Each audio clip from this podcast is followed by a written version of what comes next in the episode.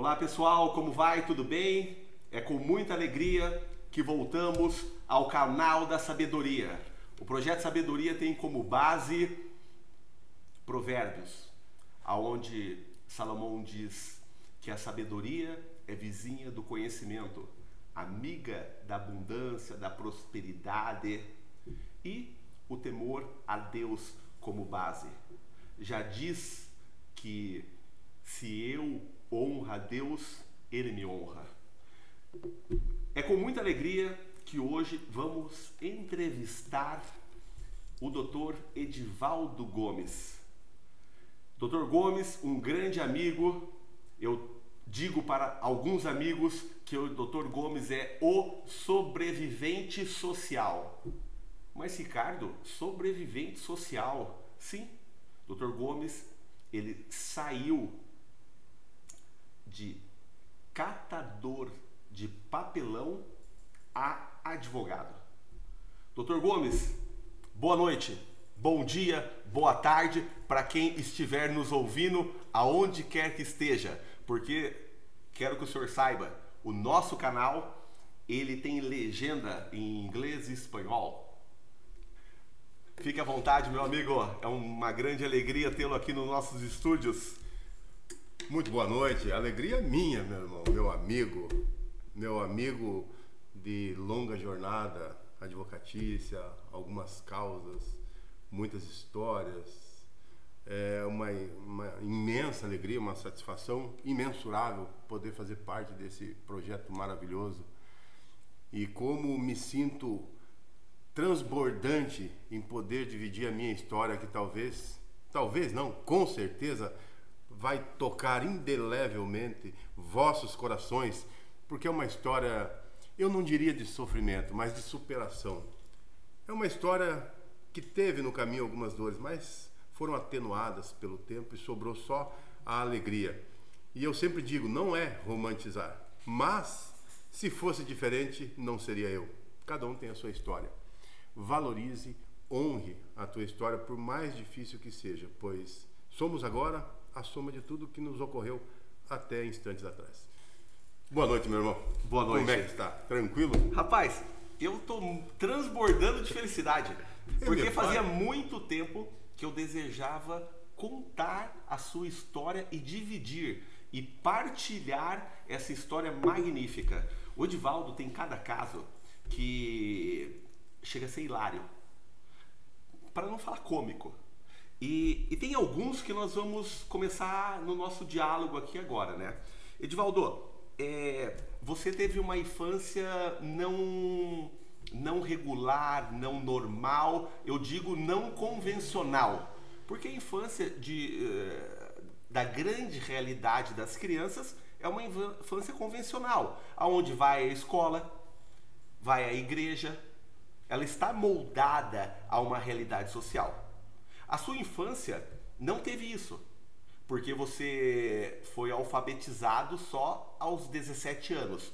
Como que foi essa infância fora da caixa? Olha, muito boa essa pergunta.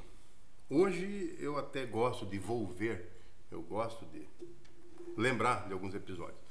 Mas de fato, a minha família já tinha na mente que talvez eu não fosse verbalizar, porque Segundo minha mãe e alguns familiares próximos, eu fui pronunciar as primeiras palavras depois dos cinco anos. Uau! Ou seja, até os cinco anos, imagine a, a, a tristeza, a dor de uma mãe procurando entender o que está acontecendo. Esse moleque não fala. Que coisa é essa? Então, e nós somos de uma família numerosa. Somos em cinco irmãos. E eu sou o segundo. Né? Somos cinco. Tem o mais velho, um, um, ano de diferença. Somos uma escadinha. E daí minha mãe ficava. É, e tentou, tentou, levou no médico, buscou recursos, mas não tinha jeito. Porque as pessoas acabam questionando, né? É, fala assim, ué, mas é, será que é muito? Será que não é? Enfim. Aí depois de muitos anos agora, eu abri essas caixinhas, até conversei com a minha mãe. E foi assim, daí ela nos matriculou, eu e o mais velho. E era muito engraçado, né? A modelagem social de antigamente Meu irmão fez sete anos, era com essa idade que ia para a escola, só que daí ela falou assim, não, vou esperar ele fazer oito, que daí o, o Pola, meu apelido de família, também já vai estar com sete, os dois vão juntos, né?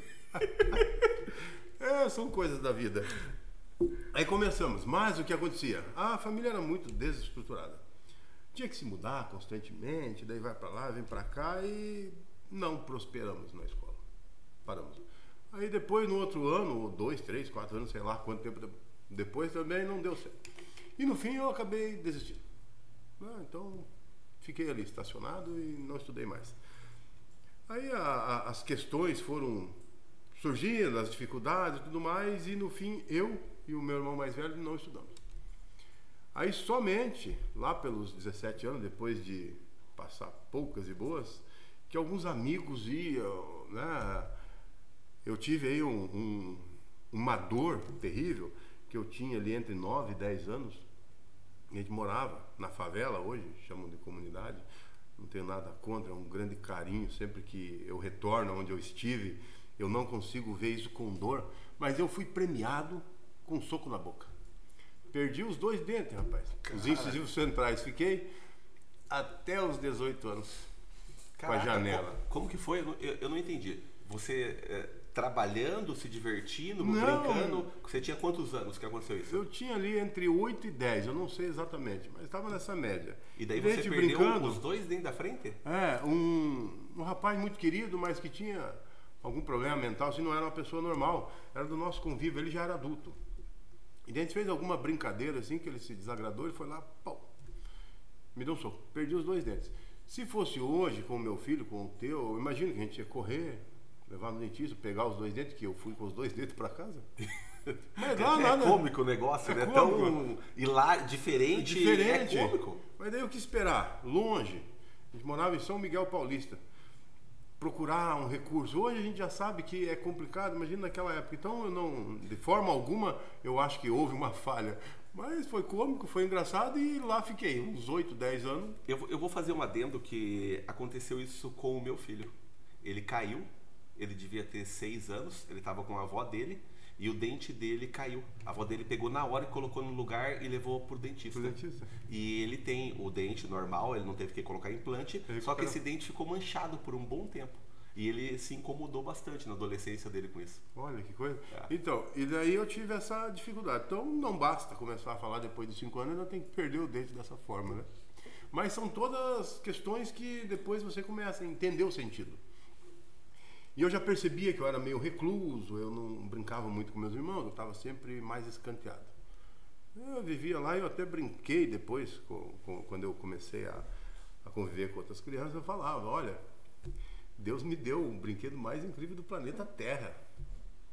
Vocês também deveriam usar. Daí eles brincavam. O que, que é? Falava o cérebro. Você já falava isso? Eu falava isso com uns 11 ou 12 anos. É, e eu brincava sozinho. Me lembro até de um episódio assim que eu ganhei lá um, um caminhãozinho que era uma betoneira cheia de pecinha. Minha mãe vê isso, claro que farei questão, ela vai lembrar. Ela veio e eu lá parado, assim, tipo uma estátua, e um menino lá, um colega nosso, pegava aquele caminhãozinho, levantava e jogava no chão, e estragando e tal. E eu tava ali, sabe Deus onde que eu tava. Hoje eu sei, quando eu viajo, quando eu saio do cenário, eu sei onde eu tô. Uhum. Né? No mundo das ideias, no claro. arquétipo. Mas naquela época eu não sei, não me recordo, né? Mas ela foi lá, pô, mas como você é boa, não sei o quê, você deixa as crianças quebrar teu brinquedo, não sei o quê. Você vai deixar quebrar teu brinquedo? Você vai cuidar do teu brinquedo? Sabe, eu só concordava ou discordava. E ela, essa época eu ainda não era do mundo da fala, né? Daí, enfim, fiquei então com a boca vazia, como eu dizia lá para meus amigos, né? É apelido de tudo que é forma, né, rapaz? Então você foi um, uma criança que sofreu muito bullying. Meu Deus. Todo tipo de bullying. Mas não, esquentava muita cabeça, não. Sabe? Aí, daí, voltando ao assunto, aqui, aí, isso lá em São Paulo. Minha mãe veio para Curitiba com os filhos. Aqui, ela também teve a tentativa dela. Foi lá e matriculou a gente. Só que o que acontecia? Passava dias e dias, às vezes a gente tinha uma condição alimentar muito precária, sabe? E, e daí ficava, como é que vamos mandar as crianças para a escola se não estão conseguindo, né? Se alimentar. Se alimentar direito, ter os pequenininhos, às vezes tinha que ficar cuidando dos menores para ela poder fazer um bico, alguma coisa. E o pior, que daí como a gente era muito faltoso na escola, chegou aos ouvidos de uma, nossa, queridíssima professora. Posso nominá-la? Pode, claro. Mande um abraço para ela. Um abraço, um beijo, nossa. Ah, eu vou até desacelerar porque vou me emocionar. Professora Célia Pavelski, ô ser humano de outro mundo. Cara. Já tô emocionado, cara. Aí ela foi descobrir o porquê que não ia e tal. Aí convidou minha mãe a ser diarista alguns dias da semana ou do mês. E daí quando ia lá a gente sabia. Já vinha alguma coisa que a gente ganhava, é, já tinha um mantimento. Só que na escola ficou complicado, porque eu aí tinha acho que um 11 ou 12 anos e descobriram a nossa condição precária de, de né, financeira. A gente morava numa área de invasão irregular aqui em Curitiba, lá em Curitiba. E uh, aí no final da aula o que eles faziam? Pegavam esse baldinho de, de milho, de mostarda, de 3 litros e 600 e colocava sopa. Então a, a, tentativa da minha mãe foi das melhores, a professora Célia, e falava, leva para os irmãozinhos. E eu saí lá com o coração transbordante de alegria. Que tinha o um alimento do dia. Tinha o um alimento do dia. Mas eis que. que a vida dos meninos. A vida, a vida. A gente do bullying. Do bullying. Aí tava indo para aqueles carreiros, passando valeta, pinguela. Aí os caras, ah, amor de fome. Cara, moleque é uma. No balde. Pum! Jogaram teu. Não, eu jogava na lata da molecada.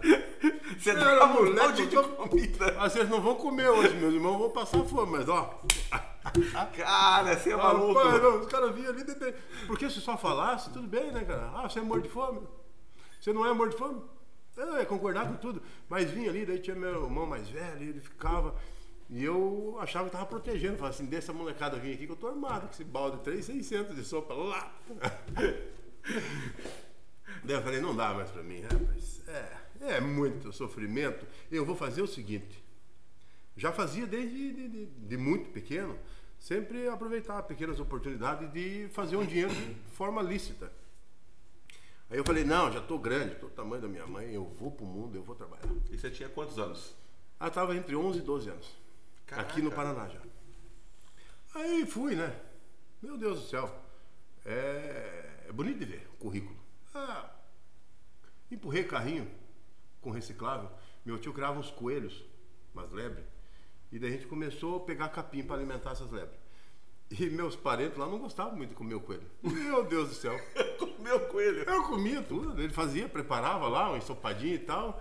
Aí eu já ficava feliz da vida, assim, meus primos, meus irmãos, né? um ou outro não gosta, vou comer a parte minha deles. E assim foi. Daí fazia. Para mim era uma alegria, era a lei da sobrevivência. A gente ia pegar um, um capim, daí juntamos útil ao agradável, né? O, o, frete é o mesmo. Então vamos começar a catar lixo reciclado. Aí pegávamos, e, e eu pedia tudo que é coisa. Você vê que interessante, né, Edivaldo? Você com 11 anos já era empreendedor. Porque você, com o mesmo frete do capim, você falou assim, já teve um insight para catar latinha e reciclado para poder fazer um dinheiro a mais. Sim. Empreendendo na dor. Empreende dor. Faz sentido. Forte, hein? É. Aí eu falei assim, não, é seguinte, vamos arrumar uma carreta maior, porque a energia empregada para tracionar esse trem é a mesma. Um pouquinho mais, um pouquinho menos, só que a gente bota aí latinha, a gente põe papel e tem o plus, o bônus. Vamos pedir. Então você tinha um carrinho como, não, você... o carrinho era, um, era, uma espécie de um comodato. Você pega no ferro velho. Você emprestava o carrinho no ferro velho isso. e saía catar as coisas. Faz a coleta e deve ser vendo naquele ferro velho. Entendi. Então o cara do ferro velho te cede um carrinho. Isso. Para você pegar material, matéria-prima para ele. Isso. Agora vai já um insight aí, um, não, uma revelação para meus colegas que eu tenho muitos carrinheiros, nossa, ó pessoas que moram no meu coração, muitos recicladores. Isso é, é, é, é nobre. É nobre. Traz o, a, a, sobrevivência, muito embora a maioria das pessoas não enxergue dessa maneira. Mas eles fazem um trabalho é, muito ecológico. E além disso, leva o sustento para casa. O cara faz o melhor dentro daquilo. Então eu atendo muitas pessoas, elas vão saber que estou falando exatamente disso, talvez não saiba porque eu me dou tanto nessas causas, essas E pessoas dá sempre tanto me carinho para eles tem também. né? tanto carinho, porque foi o que eu fiz. Alguns chegaram na minha vida depois disso, né? Mas eu tenho um imenso carinho sempre que eu posso. Estou conversando com um e outro. Quando me pede, eu paro na rua, até na frente lá tem um episódio engraçado que eu comentei com o Ricardo. Então, retomando, né? A gente vai viajando nas ideias, nas emoções. Mas continue, continue né? viajando, fique à vontade que nós temos muito para falar aqui. Então- Inclusive, o nosso podcast, ele vai ser por parte. Ele vai ter a segunda parte depois. Tanto assunto que nós temos para conversar com o Dr. Gomes. Então, eu costumo dizer, brincando, como diz um comediante, já, quem não tem dinheiro conta história. Espero que eu tenha muita história, muito dinheiro. Aí, e vocês assim também, seja. todos vocês. Então, aí é o seguinte, aí ele reciclava. Eu não sei por que motivo, razão ou, ou circunstância, meu irmão era mais inibido. E meu primo também. Vamos falar que é vergonhoso? Vergonhoso. Eles tinham um pouco de vergonha, um pouco de reserva, assim, de empurrar o carrinho em público e tal. Aí eles fizeram uma combina comigo. Eu aceitei. Aceitava tudo. Né? Os apelidos, bullying e tal. eu Nunca esquentei muito a cabeça. Daí ele falou assim, vamos fazer o seguinte, então. Já que você deu a ideia, tem que pedir, você vai pedir. então você é o cara que vai na frente. Eu falei, tá bom. Se eles falassem, você vai pedir, vai empurrar o carrinho, vai vender, vai me dar o dinheiro, eu falei, tá bom. né? É, Eu tô junto com vocês. É, como me dizia meu pai, para agradar um bobo não precisa de muito, né, cara? Qualquer coisa o bobo se diverte. Eu falei, tá bom, já que vocês mandam. Só que eles aí roeram a corda, assim, mas aí a gente empurra o carrinho. Aí eu falei, eu vou pedir e vocês vão empurrar o carrinho. Meu Deus do É céu, eu rapaz, não podia ser melhor. Eu andava bicudo na rua, ó, faceiro. De terno com 11 anos. Não, não tinha, né? Não, é o mole, bicudo, de terno, bem vestido. É, Autoestima em cima. Se ganhasse um terno, eu até vestia, né? Porque comia ganhado e vestia remendado, como diz a história. Aí, beleza, rapaz. Passava lá, ó, tem alguma coisa pra dar aí, não sei o quê. Ah, tem um lixo, tem uma árvore, arrasta aqui, te dou um dinheiro tal. A gente fazia de tudo. Teve um que até hoje é, na minha mente, uma incógnita. O cara tinha um, um tronco de árvore, assim, de uns 3 metros e uns 80 centímetros assim, de circunferência. Lá. Aí ele pegou, eu falei para ele, o senhor não quer nos remunerar? Como diz o texto do Rui Barbosa. Né? Quanto em remuneração pro- propícia para transpor, né? Assim. Aí ele falou assim, como é que eles vão carregar isso? Eu falei, não, isso aí é, já está tudo friamente calculado. A gente amarra uma árvore aqui, amarra no carrinho, nós três vamos tracionar e não sei o que e tal. Cara, você pensou em tudo isso? Pensei em tudo isso. Que pitch de negócio? Não, mas eu sabia que não ia dar certo. eu sabia que não ia dar certo. Mas a fé, eu acho que eu tava com pouca fé, porque a gente amarrou, puxou e arrastou e não saiu do lugar. E o cara falou assim, ó, tô ocupado, eu vou ter que sair, mas eu vou fazer o seguinte, eu vou pagar, vocês tiram. Eu acho, com o coração e a mente que eu tenho hoje, que faria o mesmo. Esses tongos não vão nem mexer esse tronco, mas eu vou dar um 10 aí pra eles comerem alguma coisa e tá tudo certo.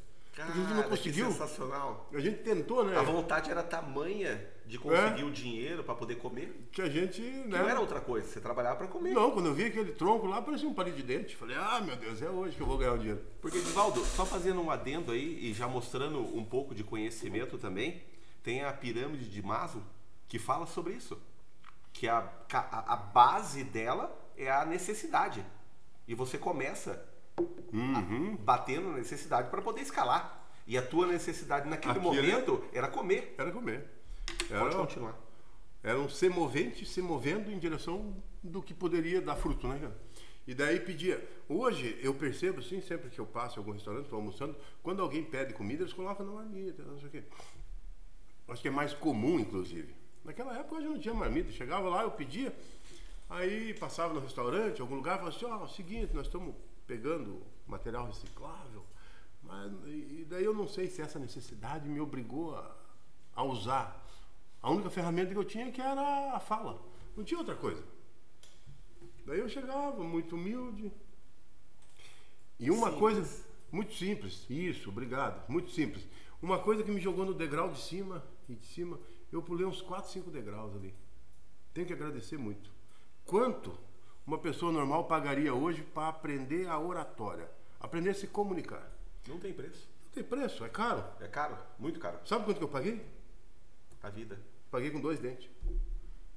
Porque Caraca. quando o cara quebrou meus dentes, eu me. né? Fiquei Ah, mais enclausurado ainda. Você tinha que falar. Eu tinha que falar ou não ia comer. Então eu fui estimulado. Eu dentro de casa eu não tenho, eu vou falar com quem? Não vou falar com ninguém. Não tem nada a me oferecer. Mas na rua eu era obrigado. Tio, tia, bom dia, boa tarde, tudo bem e tal. E daí eu falava, olha, é o seguinte, nós estamos aí no trabalho árduo de coletar material reciclável para levar alguma coisa para casa. Eu tenho três irmãos pequenos. E eu e meu irmão mais velho, que está escondido ali fora, que ele tem vergonha de pedir. Cara, que fit bom! Ah, Eu passei quase duas horas da tarde. Imagino que muita coisa vai pro lixo. Então, se o senhor sentir no coração de nos doar um pouco de alimento, eu estou aceitando. Uau! E a minha linguagem sempre foi um pouco diferente assim, também, né? Porque eu me ensinei, eu escutava essa, eu gostei. Vamos ver que que, que faz sentido. Aí eu já guardava numa gaveta na cabeça. Quando eu via de novo, eu já juntava as informações e criava meu, meu método, né? Sim. Aí pegava, eles colocavam no pacote de arroz. Né? Restaurante, cozinha, um pacotão de arroz lá de 5 quilos. Aí jogava ali um arroz, um feijão, não sei o que e tal. E eu sempre fui mais do, da proteína. Como eu que pedi, né? eu boto as regras. Falei assim, ó, essas coxas de frango aí é pra mim. Aí eu enfiava a mão lá, mas comia com gosto. Meu Deus do céu. Cara, imagina O que melhor, delícia! o melhor tempero da comida é a fome. É a fome. É a fome. A escassez faz o caboclo se coçar. Forte a frase, hein? É, o melhor tempero é a fome. Aí comia aquilo, algumas coisas a gente levava para casa. E, e uma- tem um episódio um pouco cômico, jocoso, que eu tava perto do centro, rapaz, sabe mesmo da região do Portão, Vila Uberlândia. Pegamos um carrinho ali, movido a tração humana, e ó, subidas Subiu e o descidas, subidão. subidão. Aí chegamos, acho que a gente tava lá pra frente da Água Verde, quase chegando no centro. Aí começou a virar o Blue Man Now, Homem Azul agora, de fome. Falei, mas rapaz, vamos ter que pedir. Cara do céu. Não vai dar tempo da gente voltar, acabou a nossa pilha interna aí já. Cansado, Aí, empurrando e com aham. fome. E meu primo é um rato. Meu irmão, outro grilo. Dois pequenininhos, cara. Daí eu falei, rapaziada, vamos ter que estacionar aqui ó, o nosso bitrem. E vamos ter que pedir alguma coisa. Daí eu cheguei lá, aleatório, eu apertei lá o interfone do, do apartamento. Uma voz feminina pro lado de dentro. Agradável. E vocês estavam azul de fome. Meu Deus do céu.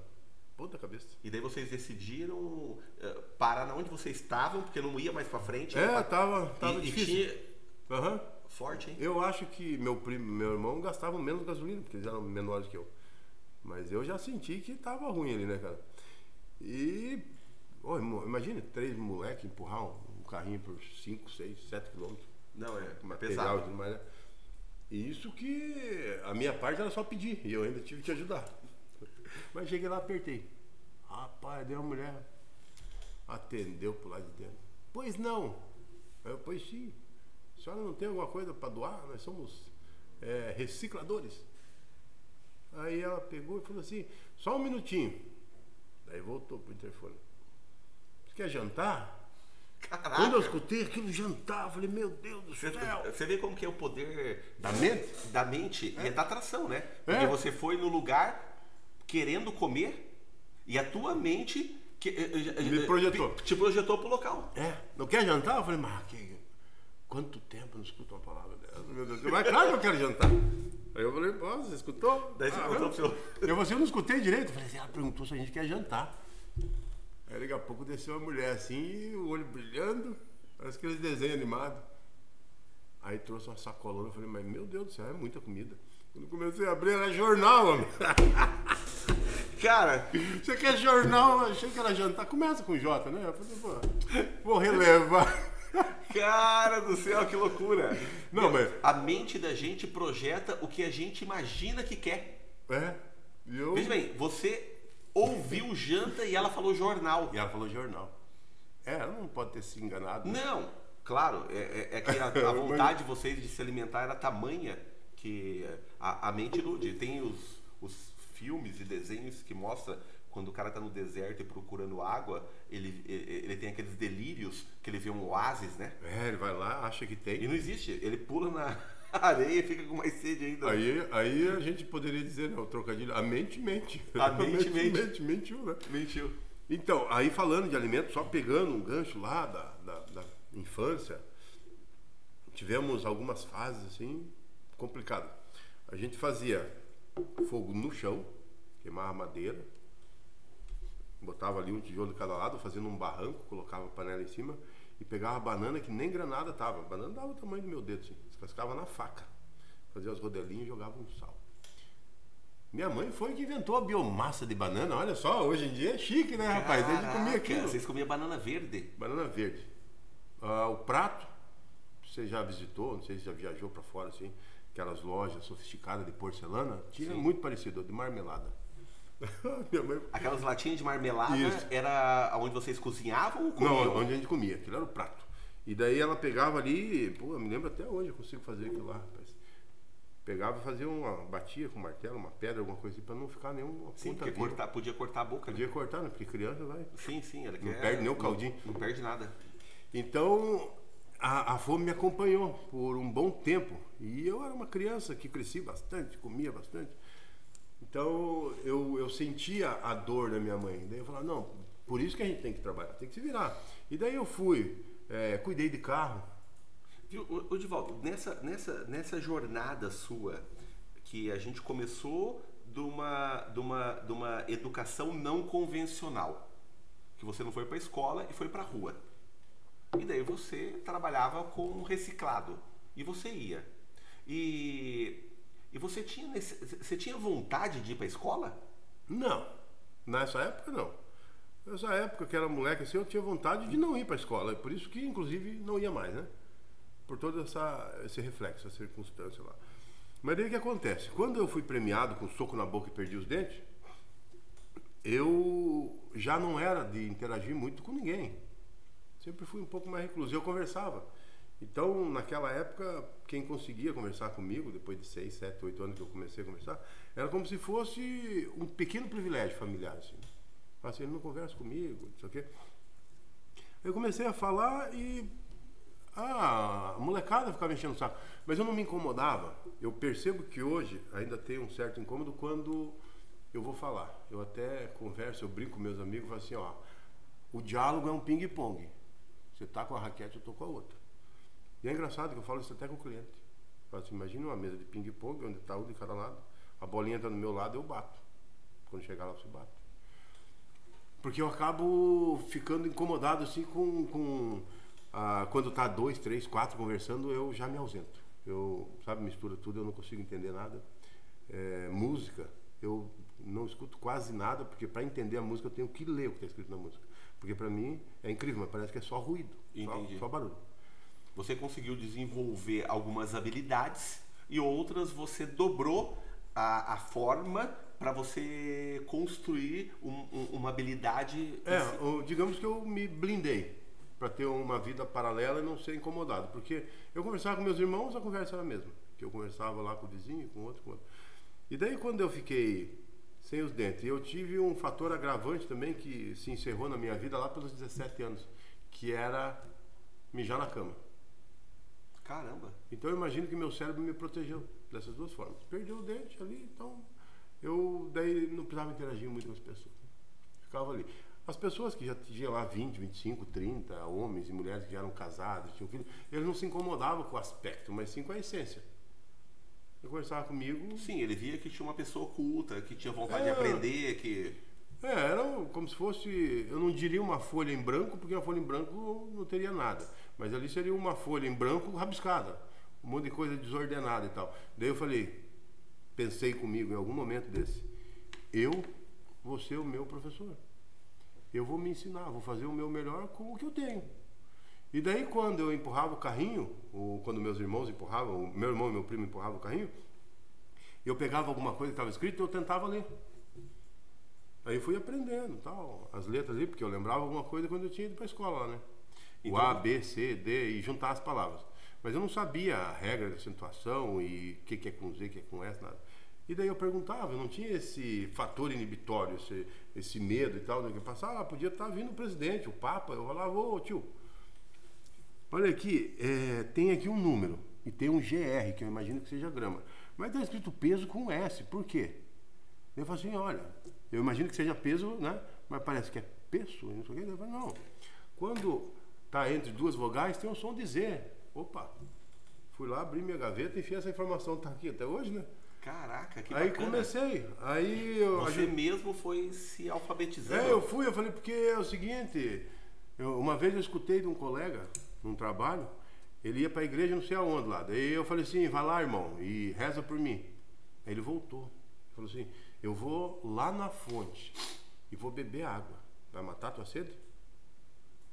E daí aquilo me chamou a atenção, né? Eu falei, poderia trazer Forte, um copo, hein? alguma coisa e tal. Mas eu entendi a história. Eu falei, é verdade, ninguém por mim. Aí o que acontece? Eu via, quando alguém falava, daí, dona Cida, como é que tá a vida e tal, assim. Daí ela falava, ah, tá assim, tá assado, ela fazia, ela descrevia. Mas eu pensava, é, é digna da gente ter piedade. Mas eu não quero viver de piedade, eu quero encher a pança, eu quero sentar, comer legal. E não está acontecendo. Essas limitações que a gente tem está muito ruim. Esse é o meu diálogo interno, né? E parece que meus irmãos não tinham muita essa noção. Mas daí eu me sentia como se eu fosse a locomotiva, que eu tinha que arrastar alguma coisa. Eu mas sabe, é, é complicado, porque se trabalha ou estuda, como é que eu vou sozinho? Eu era menor de idade, eu não conversava muito, não pedia nada para minha mãe. Tem até uma curiosidade familiar que eu a chamo pelo nome. Desde quando eu comecei a falar, eu chamo de Dona Cida. Ela liga para mim e fala, dona, é, fala assim, é a Dona Cida. Olha que coisa, né? Aí tem gente que vai falar, ah, é é bloqueio, é isso, é né? aquilo. Eu falo, não, eu gosto. Eu chamo assim e, e tenho imenso carinho e respeito por ela. E daí, ah, como meus amigos passaram então a ser os adultos, que era muito alvo de, de bullying, e não que o bullying me incomodasse, mas a futilidade do bullying. Engraçado, porque a criança se ofende, eu não me ofendia. Só que eu ficava olhando assim, que esse idiota. Que não vai levar Que, nada. quer ganhar o que com isso e tal? Ah, e daí alguns incentivavam ainda a brigar, briguei, bati, apanhei. Falava, sabe, que coisa chata. E daí conversava com os mais velhos, o cara, daí, tá estudando? Não tá estudando? Tá estudando? Tá estudando? Tá estudando? E a gente vem. Impressionante, né, Edivaldo, como o mais velho, ele quer sempre ajudar o mais novo. Ele sempre quer esticar É. a mão. E tem uma pessoa também, não me escapa, cachorrão, meu amigo cachorrão. Esse cara foi crucial. Quando eu montei o escritório, depois que eu já virei advogado, ele foi lá, falou assim, quero que você faça meu imposto de renda. Aí eu falei, você vai mentir? Vai fazer o quê? Ele falou assim, nada. Imitar, eu vou repetir do ano passado. Eu falei, mas. Eu falei assim, mas eu sou advogado? Eu falei assim, não, mas é tranquilo. Baixa e faz. Isso tem uns 10 anos. Aí ele queria que eu fizesse, porque o orgulho de ter me colocado no- na linha do saber. Eu falei assim, não, você vai fazer. Na época, o contador cobrava 30, 50 reais fazer uma declaração de imposto de renda. Ele pediu para eu fazer, levou todas as informações, a cópia do ano passado, acho no pendrive, e me deu 300 pila. Você vai fazer. Rapaz, aquilo me deixou, não pelo dinheiro, a representação. Sim, mas o- o cara acreditou. Acreditou em você. Ele morava num condomínio e a gente morava na- numa área de invasão. Muitos anos não teve água nem luz. É, num outro momento a gente fala sobre isso porque é muita história. Sim, vamos. Um barraco doado, entrava meio metro de água para dentro de casa. Quando começava a chover, ou, ou a gente sentia que ia chover, botava dois, três tijolos aqui, dois, três ali, botava tábua pra gente andar dentro de casa. Não tinha banheiro. Oito anos sem banheiro. Então foi ah, ali que eu tive aquele choque de realidade e eu não conhecia a vida externa. Primeira vez que eu fui na casa de alguém, depois do almoço, os caras colocaram um troço em cima da mesa e falaram que era sobremesa. Eu fiquei pensando na literalidade, né? Sobremesa. Das- Realmente, ela tá sobre a mesa. Sobremesa? Pô, mas que troço mais sem criatividade? Sobremesa, tá tudo sobre a mesa, né, cara? Boa. Acredita que daí que eu fui saber que as pessoas bem nascidas, ao meu ver, naquela época, os ricos, depois do almoço eles comiam um docinho, cara. E você comia docinho o dia inteiro na rua? Ah, comia, não, você me desse, né? Que me desse, eu não sabia que tinha critério nem hora. Aí eu falo, eu sou um cara que não fui adestrado na igreja nem na escola. Então, qual que era o horário de comer? Quando tava com fome, o horário de dormir, a hora que deu sono. E foi assim, porque não tinha, não ia pra aula. Ô, Edivaldo, você fala uma coisa pra nós às vezes, muito interessante a respeito das necessidades do ser humano. que é procriar, dormir e comer. Só. Só. O resto que move ele é quando ele sai do, do- da base da pirâmide de Maslow. Porque quando ele está só na necessidade fisiológica, o que, que é? Reproduzir, tem que estar bem nutrido e descansado. A construção social, a evolução veio, né? Ditando as regras. E é engraçado, porque o único ser humano, é o único, o único ser vivo que constrói casa para outrem é o ser humano. E tem um monte pagando aluguel. Passarinho faz a casa para ele morar. Tatu cavoca lá e faz a dele. E assim vai. E o ser humano constrói para o outro. E às vezes ele morre sem ter uma casa para morar. Muita gente. Muita gente. Então, daí voltando para não perder o eixo, esse meu amigo cachorrão, e eu era um cara muito proativo. Arrumei um trabalho uma vez também com Catarina, Ademir. Tava ele e a mulher dele puxando um saco de cimento, 50 quilos. Cada um pegava de um lado e levava no carro, ou guardava se aonde lá. Aí eu cheguei lá, eu era um menino ainda, 12, 13 anos. Ah, falei assim, rapaz, se você quiser liberar a tua patroa, eu te ajudo a carregar esse cimento aí. Ele, não, não precisa e tal. E é engraçado, né? Porque socialmente as pessoas têm essa. Eu também nunca consegui entender. Primeiro fala não, para depois falar sim. Eu chego na casa dos meus amigos, os caras falam assim, você quer comer? Eu falo, não precisa nem perguntar, bicho. Eu já ia perguntar, você quer comer? Cadê a mesa? É, fala, bota esse troço aí. O que, que você gosta? Eu falo, gosto de tudo. Eu gosto de tudo. Não sou ingrato. Eu lembro o dia que não tinha nada. Hoje eu gosto de tudo. Aí, cara. ah, E eu já percebi que meus amigos às vezes chegam em casa e falam assim: você não quer tomar um café? Não, não precisa se incomodar. Eu falei assim, mas não é incômodo se eu estou te oferecendo? Se não quisesse que você tomasse café, eu nem ia te oferecer. Eu eu tenho um pouco dessas dificuldades porque comigo parece que é no seco, né?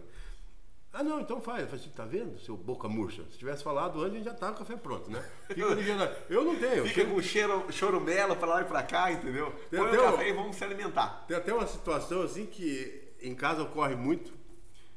Meus amigos e parentes, eu não sei, talvez sejam mais inteligentes que eu. Mas eles falam assim, quando a gente vai no aniversário, vai na casa de alguém, é bom a gente comer um pouco antes. Eu fico pensando, mas o cara me convidou para ir na casa dele. Certamente vai ter muita comida. Eu vou comer em casa para quê? Eu vou estragar, vou, vou gastar meu, meu apetite? Não, eu vou lá para comer. E quando eu era moleque era uma agonia. Porque daí chega na casa dos parentes, primeiro tem que bater foto. E faz isso, faz aquilo, e aquela comida olhando pra mim. Eu era criança, só vim pra comer, eu quero saber desse papo furado. Libera a comida. É, aí depois de velho, você vai entender, não, é o social. Os caras te seguram pela comida. Eles vão lá, enchem de comida e enchem teus olhos. E depois eles vão lá e enchem teu ouvido. Como é engraçado, né, cara? Que estratégia, E- né? Não, é, é, você vê? Enche a mesa de comida para encher teus olhos e daí eles enchem teu ouvido. Depois que encher o teu ouvido, você enche tua barriga. Que sacada, rapaz. Tem que escrever. Não, tá gravado. Tá Ele é- gravado. Até eu vou ouvir isso depois. O, o Edivaldo ele tem uma, uma situação muito peculiar que quando a gente sai jantar, comer algo, e ele falou o seguinte: todo mundo preparado vai iniciar a sessão mastigação. Todo mundo com, mastig... com o maxilar preparado. Aqueça bem o maxilar. Aqui essa bem o maxilar. Sessão Não. todo Não. mundo. Bacana é o seguinte, é igual aquela a metáfora. Você está vendo dois terrenos. Um tem uma casa imensa, bonita, ajeitada e o outro tá baldio. Aí você escolhe. Baldio é limpo? Limpo, é, não tem ninguém lá dentro, tem nada e tal, tá, tá aberto o terreno. Ou tem só o muro. Qual que você escolheria? Naturalmente. A casa, com a né? Tá casa, pronto, você- né? É só entrar pra dentro? É. E daí quem lhe concedeu esse pedido fala assim, mas você vai ter que fazer a tua. Aí que tá o problema, você vai ter que desconstruir para depois construir. Quem pegou o terreno limpo constrói do jeito que ele quer.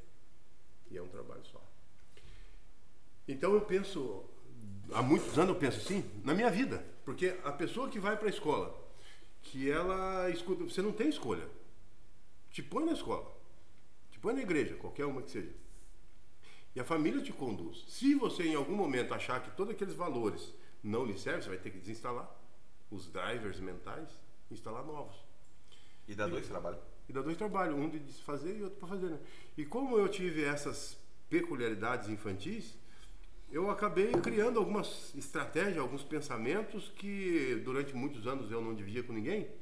E hoje eu faço esses paralelos. Então é Mas muito era tudo engraçado. lei de sobrevivência. É lei da sobrevivência. Então eu tenho alguma, algumas ideias e eu, eu me divirto com isso. Porque daí quando eu aprendi a ler, então eu aprendi a ler sozinho. Aprendi a fazer umas contas também sozinho. Aí quando eu fui me alfabetizar, eu fui para a escola e me matriculei. Tinha 17 anos. tava no boteco, jogava sinuca desde 9, 10 anos. Giraia, rapaz. então você é bom na sinuca. É, só vou matar de descosta. Essa aqui é só pra ganhar a coxinha do menino. Aham, uhum, apostava a coxinha, os caras gostavam, porque falavam, pô, que moleque, né, bicho?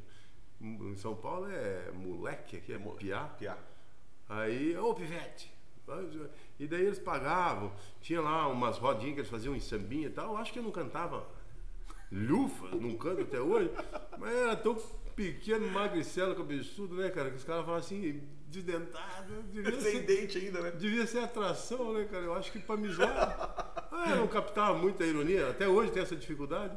Os caras falavam assim: canta uma música aí que eu pago. Lá é a tubaína.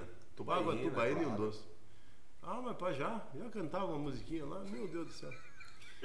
Agora, eu imaginando o ah, Piá sem o dente cantando a musiquinha e os caras lutando, os caras do boteco fazendo bullying. Fazendo bullying, mas. E você, é... eu só quero saber da comida. Só quero a comida. É igual aquela historinha do cara que dava moeda pro, pro doido. Todo dia lá dava uma moeda. O cara tinha uma moeda, é, eu não me lembro o valor, mas é uma história assim que chama uma reflexão. A moeda de um real e a moeda de 50 centavos. E ele era conhecido como sendo meio retardado. O rótulo que eu tive por muitos anos na, na família. Aí falava assim, qual que você prefere? A de 50 centavos de um real? Dele é de 50 centavos. E todo dia eu pegava, ia lá, comprava uma coisinha e comia. Ia no bar no outro dia e tal. Aí um dia o cara falou assim, pô, você é bobo, cara. Eles te perguntam se você quer de 50 de um real. Um real vale mais. Eu assim, é, vale mais. Só que o dia que eu pegar de um real, eles nunca mais vão me oferecer nem de 50. Quem é, quem é, o bobo? Quem é o bobo? É igual a historinha lá, chega no, no, no bar, o pivetinho favelento, olha lá e fala assim, quanto que é esse doce aqui, tio? 50 centavos. Daí ele olha pra mão assim, cabisbaixo, triste. Fala assim, é, não, doce é um real. Aí ele olha assim, você não vai por 50 centavos? Aí o cara fica com dó e fala assim, faço. Então me dá dois. então você vai sendo moldado mais ou menos nessa. Nesse mundinho. Nesse mundo. Aí, então, é uma bolha, né? É, é uma bolha. Se você protege demais. Ó, quando você vai na academia, você está levantando lá um supino, 100 quilos, 80 quilos, sei lá quantos quilos. Aí digamos que a tua mãe tá junto para te proteger. Ai, Ricardinho, tem uma dó dele. E digamos que ela é forte. Né? Porque ela já foi muito mais forte que você. E ela vai lá e tira o peso para você. Fala assim, vou te ajudar. Ela faz uma remada, igual a gente vê na academia. Vai ter resultado? Nenhum. Aí você pega lá teu filho, leva na escola, nunca andou a pé. Aí chega na hora da comida, tem 20 opções. Como é que você vai se indignar dele escolher? Rapaz, a vida para alguns é muito mais dura do que para outros. Mas isso é interessante, porque se você está sofrendo mais, você aprende a ser mais grato e tudo mais, aquilo tudo que você consegue é gratificante. E hoje nós temos um monte de gente aí que está com problema de depressão e tudo. É uma questão de saúde pública, inclusive, porque são dados alarmantes. Mas o que acontece? A pessoa vai ali, cresce o lar todo harmônico, tranquilo, isso aqui. Ele se sente na obrigação de produzir muito. Eu, se tivesse trabalhando de empregado e tivesse estudado até a segunda, terceira série, estaria melhor do que meu pai, minha mãe, meus avós. Eles já iam olhar para mim e me chamar de doutor. Ah, o doutor Edivaldo estudou até a quinta série de grupo, como eles diziam antigamente, porque eles não estudaram nada. Eles não tiveram nada. Agora você pega o menino que nasce, o pai ganha X salários por mês, a empregada faz o café da manhã dele, leva não sei o quê. Olha a régua desse moleque. Se ele ganhar menos de 100k por mês, ele está pior do que o pai dele. E ele fica naquela pira, porque a gente sabe como é a vida. Ou seja, se ele ganhar 50 mil e o pai dele ganha 100, ele se sente mal. Nem isso, né? A gente vê muitos filhos morando na casa dos pais. Adolescente de 40 anos, 50? Não, de 30, de 35, de, de 40, de 50 anos. Quantos adolescentes até 50 anos moram na casa do pai? Não teve é. coragem de sair pra rua? Não teve, porque é, quando não, você não, não, tem escolha. Porque, né? eu, eu, entendo que até a personalidade do cara tá moldada a ser submisso ao pai para falar para a sociedade que, que não é que ele não venceu, é que o pai dele dá condição para ele. É. É engraçado, né? Essa... Não, é um parâmetro. E interessante. Então, aí eu fui para a escola. Lembro até hoje. Professora Leia Vou revelar meu segredo, professor. Agora eu não corro nenhum risco. 17 anos, mijando na cama. dois dentes ausentes. E pior, que na porta da frente aqui, né? Terrível. Mas é, os meus parâmetros não eram também dos melhores, né? Porque eu vivia recluso ali naquele Sim, pequeno você tava mundo. naquela bolha. Tava naquele pequeno mundo. Aí eu falei, não, a partir de hoje, desculpa pra mim, não enche a barriga. E só minha força de trabalho não está sendo suficiente para ajudar meus irmãos. Eu ganho dinheiro quando eu guardo um pouquinho e falo, vou comprar um sapato, não sei o que, acabou o gás. Caraca. Aí todo mundo ia ficar triste, né? Pô, não, faz ficar. ficar Ele ficava- comprou o sapato e faltou gás em casa pra comer. Não, mas eu ficava feliz, porque eu falava assim, meu Deus do céu, obrigado. Agora nós temos até botijão de gás e fogão, porque poderia ser a lenha, né? Tá vendo como é que é o parâmetro? Verdade. O cara que tá vindo de cima, ah, vou pegar meu dinheiro, vou comprar gás. Eu falei assim, não, que beleza, vamos comprar um gás. Problema é que vamos cozinhar o quê? Porque daí foi tudo dinheiro. né? E assim foi, mas daí eu e meu irmão pega daqui, pega dali, construí uma casa. Eu comprando o material, chegava em casa com 5, com 10, com 15, corria lá no material de construção, trazia. E, pau, ele trabalhou muito mais que eu. Porque eu trabalhava à noite, chegava de manhã, trabalhava num bar. Ali eu conheci boa música, boa comida, boa gente. E ali, rapaz, já me apresentaram um cara que na época chamava de protético. Aí fui lá e fiz um dente. Era emprestado, né? Porque não era original. Mas daí, rapaz do céu, já fiquei A personalidade do peão muda, né? não, fiquei uns 10% mais feliz. Minha mãe que falava. Assim, quando acontece uma coisa muito boa com você, você fica do mesmo jeito. Ganhava presente, coisa rara, né? Falava assim, ah, fulano e tal, trouxe um presente pra você. Tá bom. Pois eu olho. Meu filho mais velho, mesma coisa. Vai lá dar um presente, ah, trouxe pra você, não sei o que, ah, obrigado, deixa aqui, depois eu olho. Então era engraçado, eu percebia também que na, no momento de alegria eu não era muito alegre, no momento de tristeza também não era muito triste, eu era um cara equilibrado. Isso é muito interessante. É na- interessante, na- porque socialmente a maioria das pessoas não conseguem. Não, elas- elas esse oscilam. domínio das emoções. É, ela- elas oscilam bastante. Eu não esquentava a cabeça, não. Eu falava assim, ah, fulano morreu. Tá bom. O que podemos fazer sobre isso? Nada. Então, ah, eu vou te contar uma coisa. Nem me conte. Não estou interessado. E daí eu vi que eu não era uma pessoa também muito inteligente, aos parâmetros da época. Eles falavam que eu tinha um, um retardo e eu chancelava isso com alguns hábitos. Um deles era assistir a televisão sem volume. era muito legal. Cara, você viu o Chaplin ali? Não, eu olhava assim a TV, os caras conversando, eu falava, pô, que voz chata. E daí se você assistir dois, três, quatro filmes, é a mesma voz. Daí eu falei, ah, eu vou só ver essa imagem aí e vou montar a história na minha cabeça. Aí quando todo mundo saiu de casa, tinha lá, aí começou a chegar, né? Ficamos mais playboy. Tinha luz em casa. Daí ligava a televisão lá, a válvula ainda. Ah, aquele troço que o rico vai jogar fora, fica com dó. Mas eu não vou jogar fora, vou pegar um trouxa e vender barato. Meu pai, na época, tomava uma, né, cara? Daí falava, essa é a bola da vez, vou vender pra ele. Chegava em casa, minha mãe virava numa abelha, pagou quantos troços aí? Meu Deus. Um carrinho de mão de dinheiro. Mas, sei lá, pra que comprava aquele troço também, porque não durava muito. Daí já trocava em outra coisa e tal. Então era assim, graças a Deus que não tinha TV, porque, meu Deus do céu, outro troço xarope, eu não gostava. Aí fui, né? A revelação da professora Leia.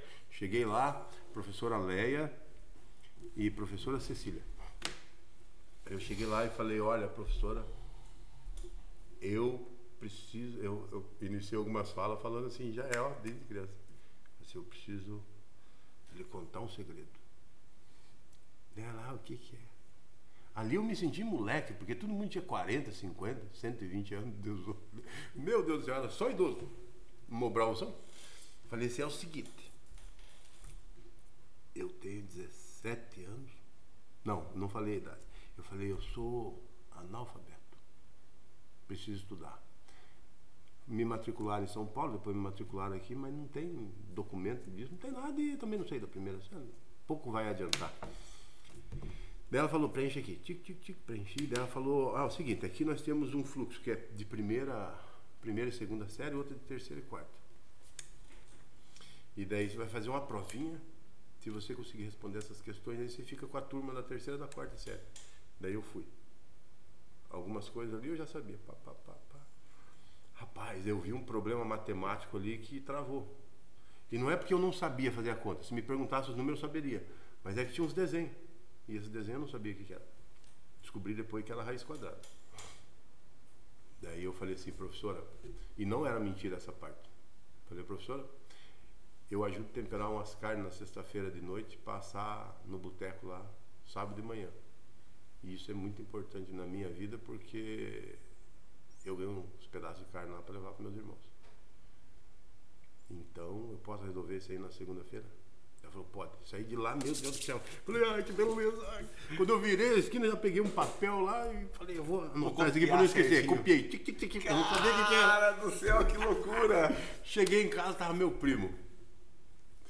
Lembra disso, seu Zé? Eu falei, que acha é isso aqui? Daí ele falou assim, rapaz, isso aqui é uma raiz quadrada, você divide e tal. Eu falei, não acredito, que é isso? Eu falei assim, é. Ele me falou? É, montou aqui, não sei o que. Eu falei, somebody love, dá vontade de voltar na mesma hora, né? Aham. Eu falei assim, não, mas eu vou lá mexer na carne, segunda-feira eu volto.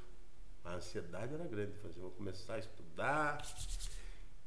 Vou É ter- mais, era- é- é- é- trazia mais felicidade do que ganhar um presente. É, talvez eu tenha uma refeição garantida de segunda a sexta. Não, a sopa, um canecão, sei lá o quê. Mas de noite não tinha nada. Só de manhã? É, só no regular. No Mobral não tinha. Eu falei, meu Deus Pô. do céu. Que Deus tenha piedade da minha alma. É mais. É, eu não alimentava a pança, alimentava a mente, A mente. certo. Aí eu cheguei lá na segunda-feira e falei assim, professora, lança o papel que eu vou terminar hoje mesmo. Aí ela me deu o papel, pá, pá, pá. aí enroscamos num- numa curva lá também. Ela falou assim, ah, tudo certinho, Divaldo, agora eu preciso de uma cópia do teu documento, não sei o quê. Daí eu não sei se eu tinha RG, se é registro de nascimento, alguma coisa. Ela olhou assim, falou assim, ah, aqui é a tua assinatura e aqui é a assinatura do responsável, porque o registro é menor. E daí eu tenho essa forma reta e direta de comunicação. Falei, professora Leia, está escrito aqui responsável. Se tivesse alguém responsável por mim, seria analfabeto aos 17 anos. Então eu vou te pedir um favor, se a senhora puder, assina aí para mim. Ela falou, mas é que eu não posso, o responsável é o pai ou a mãe. Eu falei, então, vou para a estatística. Mais um analfabeto. Não vou falar com meu pai e nem com a minha mãe. Inclusive a gente nem tinha uma comunicação muito reta. Ela falou assim, ah, não poderia, não sei o que e tal, mas vou fazer. Mas só que daí ela fez, por quê? Tem uma situação ali. Foi mais ou menos de agosto até dezembro. Aquilo ali era como se fosse um pré-vestibular. Daí fazia uma prova no instituto. E se fosse aprovado, já pegava o certificado de quarta série. Então, de primeira a quarta série, eu matei ali. Daí eu fiquei de agosto até novembro, dezembro, aí teve aquela provinha do exame de equivalência e eu tal, passei a caneta. E fui lá, aí já estava na quinta série, já não era mais um analfa. Aí o cara que me ajudou a reconstituir o meu sorriso defeituoso, O protético? o protético não, o cara que me indicou o protético, Ah, tá. Do bar. tinha um bar, daí ele falou assim, é o seguinte, a Adriana tá afim de voltar a estudar, é a esposa dele. Ele, puta, cara, meu Deus do céu, Lúcio, já não está entre nós fisicamente, mas a presença dele para mim será eterna enquanto eu viver. Eu era piazão, a esposa dele tinha uns 20 e alguma coisa, e ele já tinha uns 30, sei lá. Não era muita diferença entre os dois lá. Mas daí ele falou para mim, falou assim, ó, a Adriana quer ir, mas ela não gosta de ir sozinha e tal, porque tinha que passar a favela, né? O lugar que eu tenho o maior orgulho, mas era assim que era falado. Tinha um, um bar, um condomínio do lado, e do outro lado era a área de invasão. Era um campinho de futebol que foi invadido e feito as casas lá. E também tem um colega meu, Paulo, descobri depois de muito tempo, que ele cedeu o terreno. Ele invadiu, era dele, ele era solteiro. E viu minha mãe com cinco filhos na sarjeta, a gente tinha sido despejado, estava morando na associação de moradores e cedeu o espaço para ela. Daí os irmãos da igreja que ela frequentava foram lá e fizeram a casa. Por isso que não tinha banheiro, foi feita toque de caixa. Caramba. E ficou mais baixo que a rua, então entrava água. Lá não tinha piso nem nada, mas agradeço imensamente a todas as pessoas envolvidas, porque aquilo ali que salvou nossa vida durante uns 7, 8 anos, que foi desde quando eu era um pouco menor do que, essa, do que esse episódio, até lá pelos 19, 20, que foi quando a gente construiu. Eu e meu irmão. Pretão, era nós. Aí, assim foi, rapaz. E é engraçado que daí eu percebi, hoje eu percebo isso, que meus, meus amigos, meus irmãos que ficaram na metade do caminho ou não iniciaram a, o estudo, se deu em razão de alguma coisa que eles tinham e eu não. Que foi uma desvantagem para eles, eu vejo assim. Que era a inibição, a vergonha. Aí meu irmão mais velho falou assim, ah, não vou estudar, eu tô velho. É, enquanto eu tiver coragem de trabalhar e tal, e parece que era até. é, Mas como eu não captava a ironia, né? queria dizer, eu quero meu trabalho, você que é vadio, vá estudar, né? Mas ele não falava assim, só falava, enquanto eu tiver coragem de trabalhar, e eu ficava pensando assim, mas eu também tenho coragem de trabalhar, mas tenho coragem de trabalhar e tenho coragem de estudar. Mas confesso que não é fácil. Desdentado, 17 anos na primeira série. Meu amigo era embaçado. Forte. Algumas vezes eu pegava um chiclete, mascava, mascava até ele ficar esbranquiçado. E daí fazia dois dentes e colocava no buraco ali para ver como é que ficaria se eu tivesse dente. Acredita nisso? Acredito. Aí depois que eu fiz isso, eu comecei a trabalhar, aí fui no dentista, aí fizeram lá um exame, eu tinha o canino. Como quebraram os da frente, o de leite não caiu, um deles da lateral. O canino de leite ficou ali. E daí o permanente ficou lá em cima, daí eu puxei no lugar. Um protético também, vai um abraço, doutor Écio. Grande profissional, meu Deus do céu, tratou mais do que um dente ausente, tratou uma mente. Uma mente me tratou com toda, todo o amor e carinho da profissão, que é o que eu faço hoje pelos meus clientes. Aí foi lá, rapaz, mas era doído. Arrastavam uma tonelada nas costas. A dor de deixar meus irmãos menores, a situação complicada, ter que ir para a escola, voltar tarde. E quando eu chegava no bar, meu Deus do céu, dois pratos de comida, coisa que não acontecia na minha casa. O Lúcio, um prato de comida feitinho para a mulher dele e um para mim. E ela desistiu.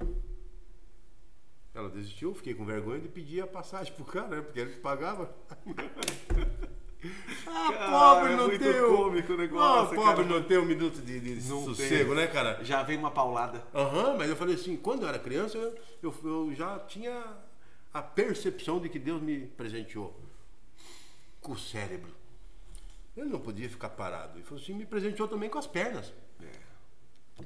Saí ali do Fazendinha e ia até o Gabriela Mistral, a pé. Mas enquanto era pobre, porque depois eu fiquei rico comprei uma bicicleta. Aí sim. A bicicleta, deixa eu lhe contar o estado da bicicleta, que um dia andando quebrou um lado do guidão. Aí você caiu? Ou segurou só? Não, caí, né? Deu uma, deu uma lixada. Aí tem até um comediante ali que fala assim, é, eu acho que é o Joseph Klimber. Qualquer um poderia se desanimar, mas não ele, Joseph Klimber. Boa. É, perto do serviço lá, indo pro Corujão, nem tem mais, na Vila Isabel. Mas rapaz, Deus dá o frio conforme o cobertorzinho do cara. Quando olhei pro lado do serviço que eu cheguei, me arrastando, o que que tinha lá? Nossa senhora, parece que eu tô vendo.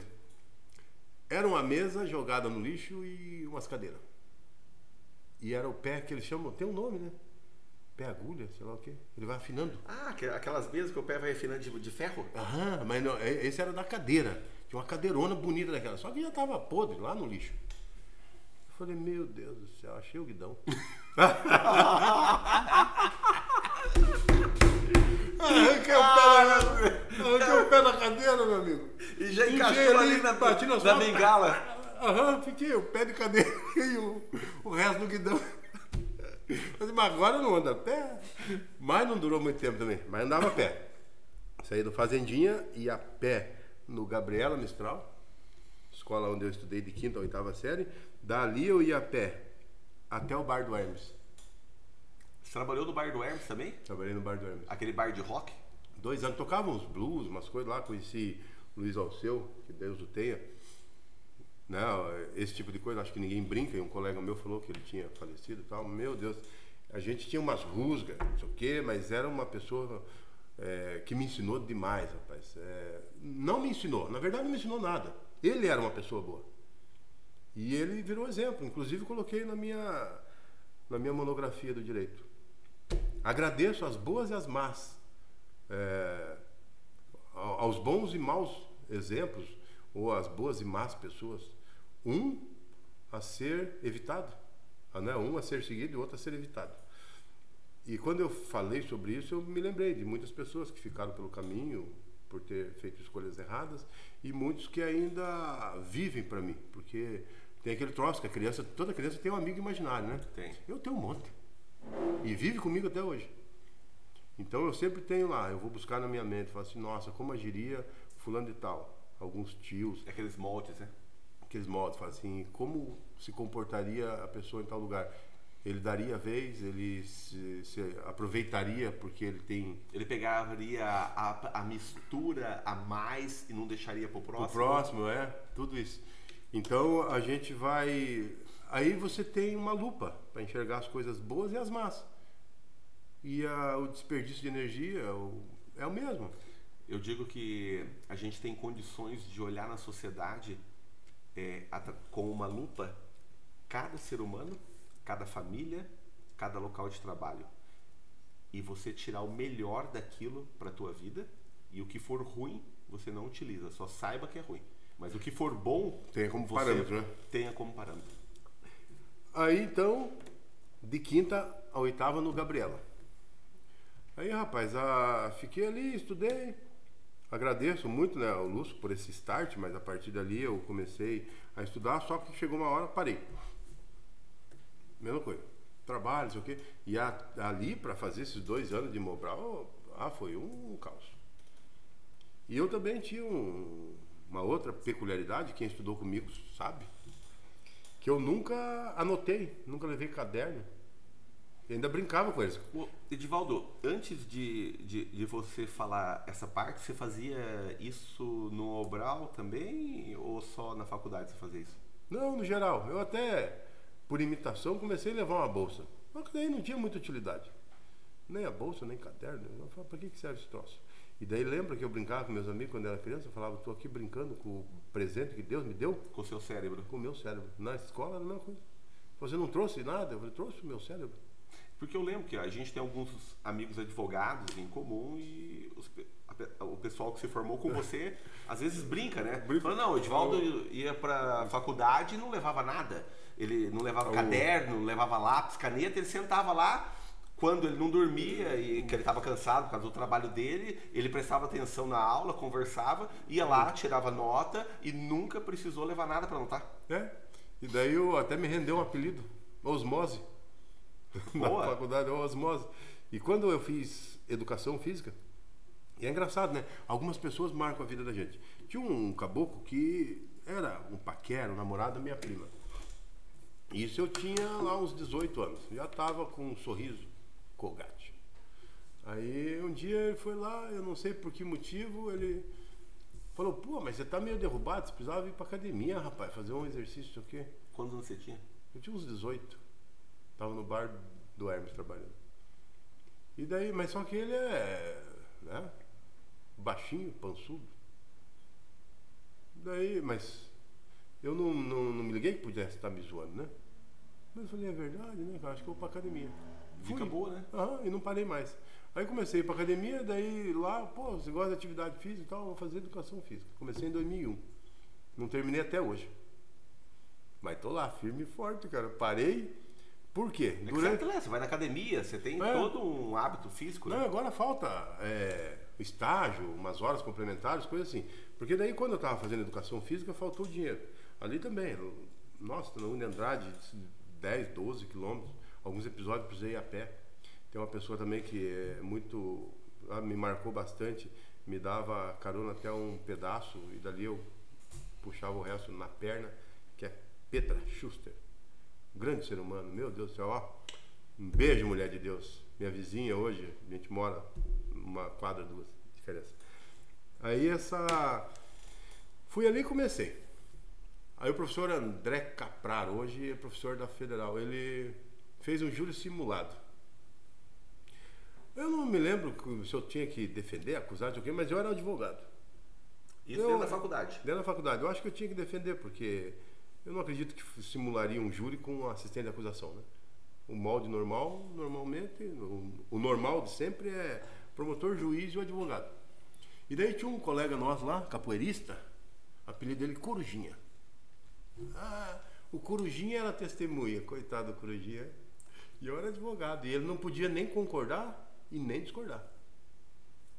Aí eu fui lá e eu tinha tese, né? Me deram a tese. Falei assim, Edvaldo, você vai lá e fala com a testemunha, você tem que convencer ele. Mas a gente ficou sabendo das combinas depois, né? E ele, o professor falou que não era para ele concordar. Aí eu fui lá, rapaz, o homem quase chorou. Você contou Porque... duas, três histórias da sua vida? É, não, ele me passou a história, falou assim, ó, a história é assim, era sobre aborto, eu não me lembro se eu tinha que defender ou não. Cheguei e falei assim, é, vou falar com você, jurado, porque daí me ensinaram como falaria lá naquela ah. ocasião. Isso na aula de psicologia dentro do curso de educação física. Nada com direito? Nada com direito. Até então os caras tinham me convencido de que eu tinha que treinar. Eu treinava. Ia pra academia, puxava peso, fazia estágio na academia, andava a pé igual um louco, comia uns 3 quilos por dia, porque disse que era assim que funcionava. Aí chegou lá, ora, brutamonte. Daí me passaram o script, eu falei assim, Corujinha, hoje eu falo com você, rapaz. E eu só quero que você seja sereno, de mente e coração. E tente captar a dor de quem está passando por uma situação dessa. E daí eu fui, fui, fui. Falei assim, agora eu só preciso saber o seguinte. Duvido que você vai discordar de uma situação dessa. E eu sei que daí, eu falo assim, então você não acredita que tem que ser assim? Ele fala, hã? O professor falou assim, ah, vamos parar tudo, ô Corujinha. Falou o nome dele, né? Sim. Corujinha. Falou assim, ó, oh, falei que não era pra você concordar com o homem, rapaz, nem discordar. Ah, daí os caras começaram assim, me colocaram um apelido também. Onde eu vou, eu ganho um apelido. Aí eu conversando com meus colegas ali da sala, falei assim, rapaz, nós temos uma diferença grande, porque tudo acontece um crime, isso também ajuda a formar a, a, minha luta diária, porque falava assim, nossa, o cara foi lá e deu um tiro, não sei o quê, e matou o semelhante. Aí eu ficava pensando, qual a semelhança? A gente não tem tantos semelhantes assim, se for olhar pelo lado da crítica social. Semelhante, alguém que já nasce usufruindo de uma vida tranquila e tal, não sei o quê, e um outro que vem de uma outra realidade. Com... Não é semelhante. Não tem, né? E, e, eu levantava essa lebre, né, cara? Cada caso é um caso, mas eu falava assim, semelhante é difícil. Eu falava assim, ó, sem... daí brincando. Eu falava assim, semelhante que se o cara for bem nascido em uma família tranquila, no meio urbano, e o nome dele for Antônio, o chamarão de Tony. Toninho. Mas se for filho de um pobre pedreiro na favela, favela, ou lá no meio do mato, é Tonho. Aí os caras, e era grande, ah, Tonhão. Daí ficou. Assim, você nasceu onde? Eu falei assim, ah, precisa falar? Então você é o Tonhão. E daí ficou Tonhão. Aí é o seguinte, né, cara? Aí ficou, depois desse episódio na faculdade, os caras assim, pô, Tonhão, você se daria bem como advogado, bicho. Você, você disfarça bem, você mente bem, né? Eu falei, porra, Criar é por aí, um né? drive na tua mente. Aham, daí instalaram mais um drive. Caraca. Aí pestou a lagartixa. Então foi ali que você entrou é, já na não, faculdade de Direito. Já não tinha dinheiro para pagar a faculdade de Educação Física. Vamos tinha, parar então. Já tinha sido convidado a sair mesmo, as duas cervejas, estava assistindo aula sem pagar mensalidade, não tinha nome a chamar. eu falei assim, ah, o que, que, eu vou fazer, que, né, cara? E a quebradeira reinava. Eu falei assim, já que não me quer aqui, né? Eu paguei 5, 6 meses e estudei até o terceiro ano renegociei, não sei o quê, porque eu tinha vontade de estudar, tinha sério. Por isso que eu te falo, semelhante, graças ao bom Criador, que eu tinha essa dificuldade de captar ali ó, o bullying, a, as ironias, não sei o quê, porque senão eu tinha desistido. Igual desistiram meus amigos, né, cara? Ô, Edivaldo, você me fez eu lembrar de um episódio da minha vida, quando você falou agora que se renegociou. Eu fiz faculdade de Direito e chegou no final do primeiro ano, eu paguei a matrícula e daí, janeiro, paguei janeiro para entrar, daí fevereiro, março, abril, maio, junho, julho, agosto. Chegou em, em outubro e eu não conseguia, porque daí fazia um bico, ajudava ali, se virava e tal, e aquela dificuldade, né? E daí eu falei, agora? Vou parar de novo, que eu já tinha feito em, antes e parei, porque faltou dinheiro também. Daí depois eu voltei e eu chamei um amigo meu falei, cara, vamos fazer uma festa? Daí nós criamos uma festa com bebida à vontade, tudo por consignação. Dobramos todo mundo na conversa que a gente conseguiria fazer a festa. Alguns ingressos a gente vendeu antes e fizemos a festa. Foi um sucesso. Conseguimos a grana. Eu paguei a faculdade inteira e adiantei o final do ano ainda para fazer eu tinha dinheiro para fazer a matrícula pós-mano. Empreendedor? Que loucura, cara. Tava escrito Nem que lembrava. seria um advogado. ó. Viu? Nem Viu? lembrava disso aí. Já, é, já recuperamos um drive. O- e daí é o seguinte, eu falei assim, não, ali os caras. E é engraçado que parece o fantástico mundo de Bob. Quando vinha assim, alguém me dava uma sugestão e eu ficava pensando. Aí eu falei assim, advogado. Aí aquele troço não me saía da cabeça. Eu falei, pô, advogado é legal. E eu me lembro que eu trabalhava de orelha. O que, é orelha? Orelha seca. Ah, orelha seca. É orelha seca, né? Aí Não é gourmetizar- orelha, é não, orelha. Não, é orelha. É, é porque o orelha seca é o cara sem instrução. não, não, é, tem um monte de. Uma vez lá no bar do Que nem um Hermes. Jão. Ah, aquele é um Jão. É o João, é, não é João, é o João, né? É o Jão. Uma vez lá no bar do Hermes, o cara levou um caderno sobre gírias. E ele foi um piazinho, pelo jeito, desmamado na garapa. Eu já tinha uma certa idade assim, mas era igual piada de prédio. E daí ele falou assim: ah, comprei um livro aqui que fala sobre as gírias. As gírias que o pessoal fala aí na periferia, tá tudo errado. E eu não sei se tinha essa, mas por exemplo, orelha seca. Orelha seca é quem fala certo, orelha seca. Se nasceu no submundo, é uma linguagem paralela, marginalizada, não é a mesma coisa. Daí Não. tá querendo né, misturar uma coisa com a outra, não tem nada a O ver. significado é diferente. É, é diferente. Ele falou assim, é igual, ele estava falando que é um pleonasmo, o sai fora. O que o certo é o cai fora. Né? Porque cair do verbo cair, fora. não sei. Eu falei, meu amigo, eu era o. Você tá em outro mundo. Eu era o barman, o garçom, o faz tudo lá, né? Mas, meu amigo, você tem que entender o seguinte, que não tem essa formatação. A partir do momento que entrou no vernáculo e tal, você tem uma alteração, mas isso é lá, da, da quebrada que inventaram. Então você quer que o cara pegue uma regra, a sintaxe e tudo mais do português para trazer para dentro de uma gíria que nasceu no submundo onde, em tese, o cara não foi instruído. Não faz muito sentido. Não faz. Mas eu tinha essa visão, né? E eu ficava, achava legal. E daí ali eu aprendi muito sobre a retórica.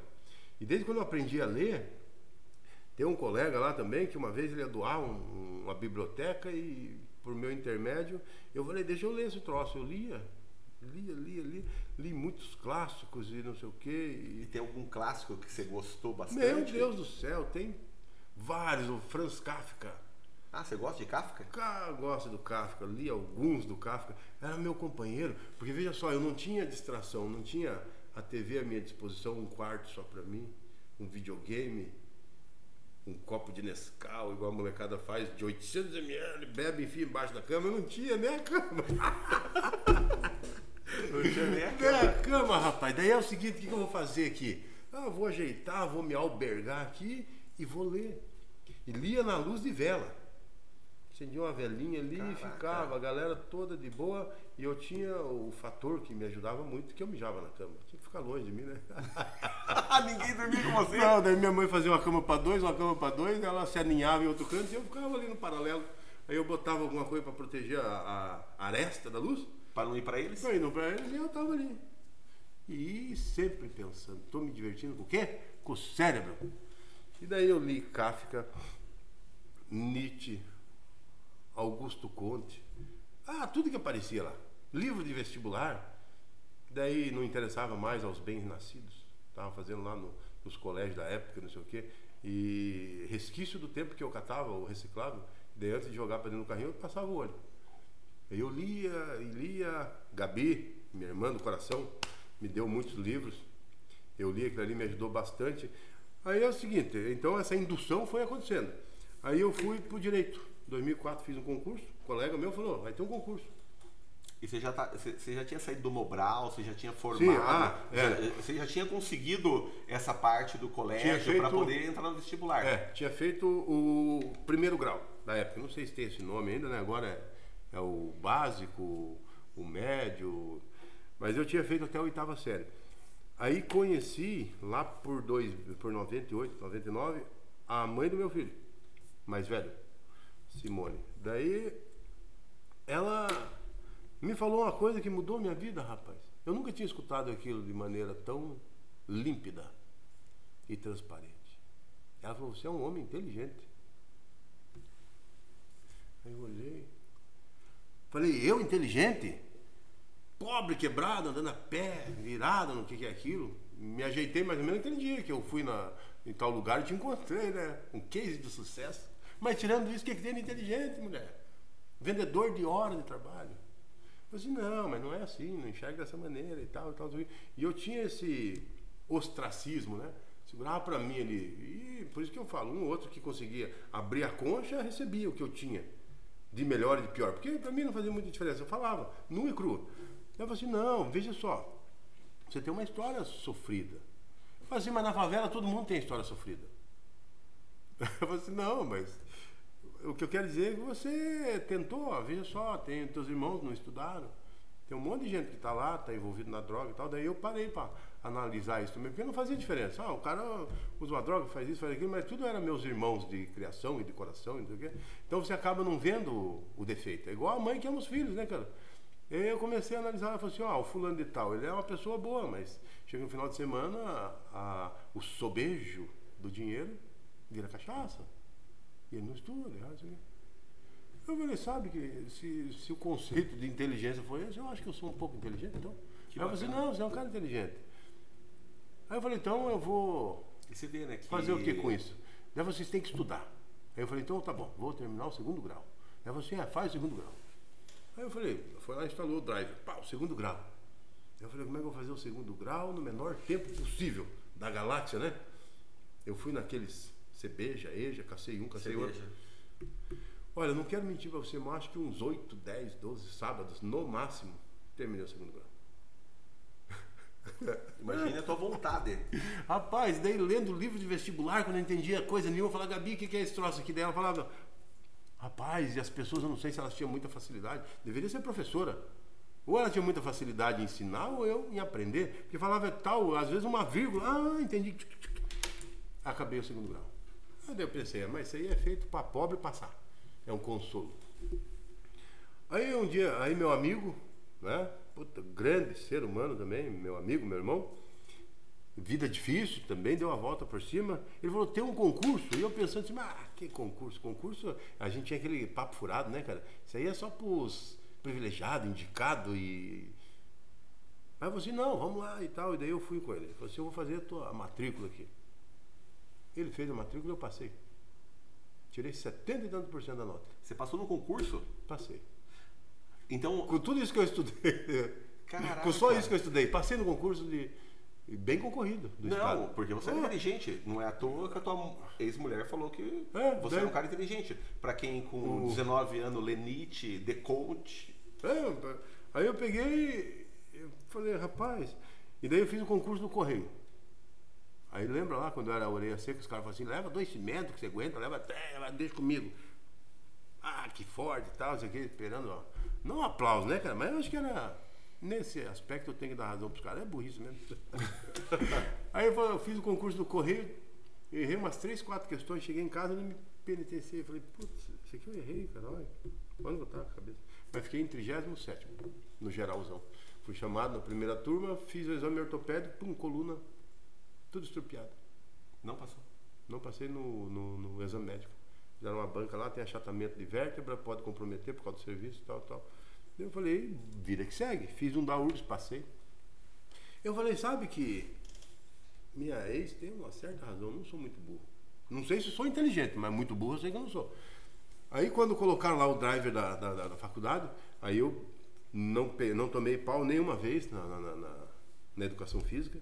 Tem até um colega meu, Sérgio, uma vez ele saiu em defesa minha lá, porque como eu tenho essa, é, esse delay, digamos assim, né, cara? Não é um retardo, é que eu sou tão focado em algo que eu estou pensando, que eu quero fazer, aqui, que o cara tá falando ali. É que tô, o seu cérebro tá trabalhando. É, tá eu tô ali, eu tô ali é, pensando. Aí teve lá uma prova que era uma prova difícil. E as pessoas tiraram uma nota lá meio abaixo da média. Eu, quando eu tirava nota abaixo da média, eu pegava a nota, olhava assim, que, que as pessoas normais faziam ali que eu percebi? Eles olhavam aquilo, eles choravam e anotavam e não sei o que e guardavam a prova. Eu pegava do professor, hoje eu vejo que talvez ele até visse como uma desfeita, eu olhava ali 3,5, enrolava e ia jogar no lixo. Aí ah, tirou 10, eu enrolava e jogava no lixo. Não tinha onde carregar. Quando tinha que anotar alguma coisa que eu queria, né? Eu falava assim, oh, me empresta uma folha de caderno. Me empresta um lápis também, uma, uma caneta. O cara emprestava, anotava ali um monte de coisa, no final da aula amassava e jogava fora. Só para afirmar. Não, tava desenhando outras coisas. Só para ocupar a mão. Caraca! Vai me apresentar desenhando lá um cachorro, uma casinha. Acho que a vontade era tão grande ter uma casa, um quarto que desenhava ali, né? Ô, ô Edivaldo, Eu tô com fome. Você fala essas coisas, eu, eu fico lembrando umas conversas que a gente teve. E daí você me contou outro dia que você parou para observar como o passarinho dorme. Rapaz, me chamou tanta atenção aquilo que eu falei assim, cara, quem para para ficar olhando como o passarinho dorme?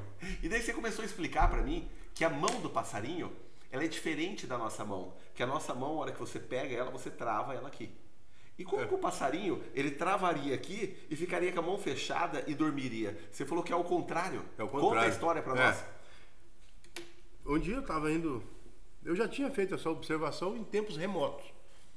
Mas não existia computador e não existia fonte. Eu tinha que achar um ornitólogo, alguma coisa, para perguntar algum livro, né? E não achei. Então eu nem lembrava mais. Depois de muitos anos, eu cheguei no escritório para trabalhar. Aí eu fiquei olhando um passarinho assim. Eu cheguei muito cedo. Enquanto as pessoas estão dormindo, o tempo nos brinda com silêncio. E é a hora que eu gosto de trabalhar. 5 e meia, 6, 7 horas depois daquela ducha gelada, para ver que pobre não tem moleza. Tomo aquele banho gelado, café quente e, e produzo. E normalmente é nesse primeiro horário, 5 e meia, 6, 7 da manhã. Cheguei no escritório e fiquei olhando. E lembrei de uma frase que meu pai dizia. Ele falava assim, o passarinho que não deve nada para ninguém, já está de pé. E vocês estão dormindo. Caraca. Então se coça, né? Aí eu vi lá o passarinho e falei assim, por que, que esse louco não cai da árvore quando ele está dormindo? E fiquei olhando para ele e ele não olhava para mim porque ele estava dormindo ainda, escuro. eu fiquei olhando a patinha dele ali, daí eu fiquei imaginando o avião naquele trem de pouso. Eu falei, nossa, o avião quando ele vai pousar, ele baixa o trem de pouso, a rodinha. Falei, será que o passarinho tem alguma coisa assim? Porque se ele tiver acordado, ele tem força para tracionar a pata dele. Sim. Mas se ele estiver dormindo, normalmente relaxa. Então vou ver o que, que, que orienta os pássaros. Mas já faz muito tempo, né? Aí eu fiquei olhando lá. Na realidade é o seguinte, quando ele vai né, a- relaxando, e é, ele, é, ele é, tem os fotossensores dele, produz hormônio lá no- na luz crepuscular, ele começa a relaxar, fica molinho. E quanto mais para trás vai, mais encurta a, a- a musculatura que faz a tração do, dos dedinhos dele. Daí ele não, não cai da árvore. Então, na hora que ele encolhe, tracionou. né? Quanto mais profundo e mais ele se encolhe, mais ele junta as patinhas, né? Aí eu falei, agora eu tenho que descobrir, já que tem toda essa informação, essa descarga química de alguns hormônios, vamos ver o que, que significa isso na vida do ser humano. E como eu tinha feito fisiologia ah, do exercício, um monte de coisa na educação física, ainda me lembrava de muitas coisas, né? Eu falei, mas vamos dar uma olhada como é que é. Aí voltei lá, lembrei do, cic- é, do ciclo circadiano. Caraca. Eu falei, ah, não sei legal. o que que é isso. É? É, Não, mas nosso, tudo bem. nosso Continua. reloginho biológico, né? Aí eu falei, meu Deus do céu, eu tenho que, tenho que morar na praia. Quando clarear, eu quero acordar. Quando escurecer, eu quero dormir. Não estou conseguindo colocar em prática porque é muita, muito compromisso, muitas atividades. Mas é basicamente o seguinte: quando você tem que acordar, você produz um hormônio. Dentre eh, essas alterações eh, físicas, químicas, fisiológicas, sei lá o quê, você produz um certo desconforto, que é aquilo que te faz acordar. Isso é a claridade. Daí o que, que eu fiz? Eu comprei um temporizador eletrônico, porque o analógico faz o barulho, o barulho me incomoda, e programei, e quando é 5 horas da manhã a lâmpada acende, porque eu não gosto de acordar com barulho. Daí eu tô deitado lá bem de boa, essa luz, então, é, como é que a molecada emula? Simula a luz natural do sol, não sei o quê. Como o sol vai demorar um pouquinho mais do que o horário que eu quero acordar, essa lâmpada acende. E daqui a pouco eu tô desperto. Então você vê, né? Lá do passarinho, eu falei, o que, que o passarinho. Qual que é o relógio dele, assim, que ele sabe a hora de dormir, o time? O time dele é escureceu e clareou. Então quando tá no inverno, ele dorme um pouco mais cedo, acorda um pouco mais tarde, né, cara? Eu falei, olha só que a gente tem que aprender com os passarinhos, Com a natureza, com, né? com os animais. Tem a, o pessoal fala da semente, que são as ideias que nós temos. Você tem muitas ideias, são várias sementes. Se você não plantar na terra e regar essa semente da tua ideia, ela não vai dar fruto. Não vai. Porque muitas pessoas jogam a semente pelo caminho e não plantam. E não cuidam. E não cuidam. Não regam. Não regam. É. E não colhem o fruto, porque abandonaram a semente no caminho. Então, se tiver uma ou duas, três, quatro sementes e plantar, cuidar é muito melhor do que você espalhar Ou um melhor, monte no né? asfalto. Não adianta você ter uma ideia se você não validar ela experimentando. Porque todo mundo tem ideia. Ah, eu tenho uma ideia fantástica que vai virar case de sucesso, tá? Como você me prova isso? Você quer que eu faça pra você? É. Tentou? Investiu o teu tempo? né? Porque ideias boas Todo mundo a tem. gente tem. né? O oxigênio é uma maravilha, cadê? Quando está comprimido dentro do cilindro, ele vale dinheiro. Mas respirando aqui não estão pagando nada, por enquanto. não duvido. Então, aí estava onde? Da, daí do segundo grau. Aí eu fui lá, peguei a apostila, mas eu confesso, rapaz, que eu tinha um pouco de dificuldade. E também uma outra coisa que me chamou a atenção depois que é, existe um, um pensador chamado Merleau-Ponty, que eu ouvi na faculdade, que ele fala sobre a fenomenologia. E o professor José Ricardo, Deus o tenha, é, abandonou esse mundo físico aqui há pouco tempo. Ele nos deu essa aula, assim, foi algo assim muito fragmentário, muito rápido, mas eu entendi. que Ele dizia que é através do outro você se percebe. Qual que é o padrão de altura? Eu olho para você, olho para o outro, para o outro, ah, um pouco mais alto que eu, um pouco mais baixo. Se tiver muito mais baixo, a gente sabe que está fora do padrão. E muito mais alto também. E essas sensações sociais e do dinheiro, do carro. Ah, eu tenho um carro que é um espetáculo. Comparado com o quê? Se for com a carroça, o meu é um espetáculo. Se comparado com um muito melhor, né? em números, em, sei lá, em potência e tudo aquela coisa lá. Aí então, né, falando em potência, né, também já mais uma curiosidade que eu me lembrei. Quando eu era mais juvenil, eu gostava de assistir a Fórmula 1, mas eu não torcia para ninguém. Eu só ficava calculando o número para ver se eu conseguia adivinhar quanto que dava cada perna naquela corrida. Olhava assim. Cada volta? Cada, é, não, cada volta, cada trecho. Cada trecho. Uhum. Daí eu calculava assim, falava assim, ah, esse Zé passou ali, ele fez a pole, a corrida está em 1,40 alto, né? 1,41, 1,42, e sei o que e tal. Daí viu o outro, olhava como ia entrar no pit stop, vai voltar atrás do quarto, e, né? e para mim só interessava isso. Daí né, eu, eu tirava o volume também, ficava olhando o carrinho passar. Ah, tal. Eu, eu gostava de brincar com os números. E Quando era pesado. trabalhando na tua mente as coisas. É, ficava tentando e tal, mas também era só na arrancada, porque ali é mais, a largada é mais interessante. É. Um quarto outro, daqui a pouco ficou estabilizado, daí fica hum, é a mesma coisa. Falei, ah, agora já não quero mais, quero ver no final quem ganhou só. Ô Edivaldo, é, a gente está falando de, de tanta sabedoria aqui é, e os meus convidados, quando vêm aqui, eles trazem muita sabedoria. E cada fala tua é uma lição de vida. Para mim, para quem nos ouve, vários exemplos que o pessoal do reciclado, da favela, Boa. que pode tirar de exemplo para mudar de, de vida. E você tem vários cases, né? Nos nossos diálogos a gente pode perceber isso. E você fez uma transição de carreira. É, antes da gente dar sequência, eu vou dar um pulo, mas eu, eu queria que você contasse para o pessoal aqui quando que você montou o projeto de ser advogado trabalhando como funcionário público. Porque hoje as pessoas querem sair do CLT para empreender e ter sucesso no mundo digital, nesse novo mundo que está aparecendo. E você teve um momento que você percebeu isso, você estava se formando e você não poderia aguardar se formar para sair para poder abrir o teu escritório. Você já começou a incorporar a, aquele advogado e, e, se, e se sentindo como tal. É. Como, como que foi isso e o que, que você fez? Qual foi o case que você teve? Olha, é muito interessante. Vamos passar por algumas coisas para chegar nisso, porque eu sempre fui mais ou menos assim. Eu vivia mentalmente uma realidade que eu perseguia.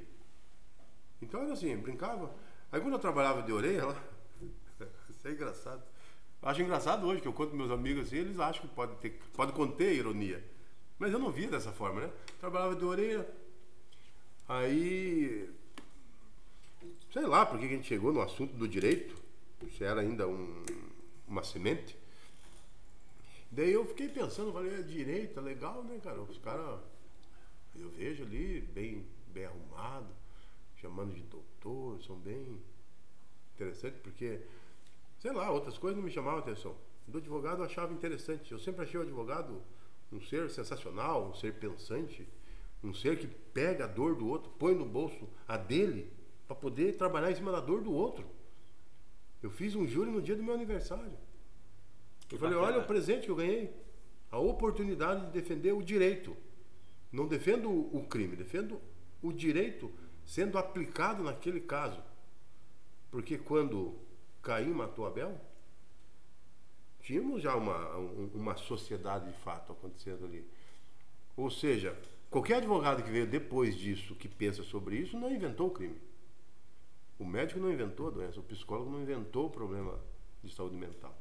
A gente vem para trazer um alívio às dores sociais. Então, eu fui trabalhar, sei lá, que eu toquei de direito, daí os caras falaram assim, é, quem se forma em direito, daí chama de doutor, não sei o quê. Eu falei, pois é, cara, legal isso, tal, não sei o quê. Aí me botaram o apelido de doutor lá no serviço. E eu ficava com o ego inflado. Sabe por quê? Porque eu sabia que seria. Olha que coisa.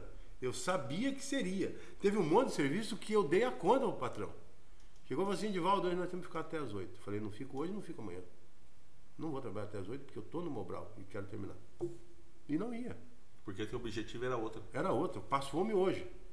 Como diz o ditado, baixo a cabeça no livro, mas levanto diante dos homens.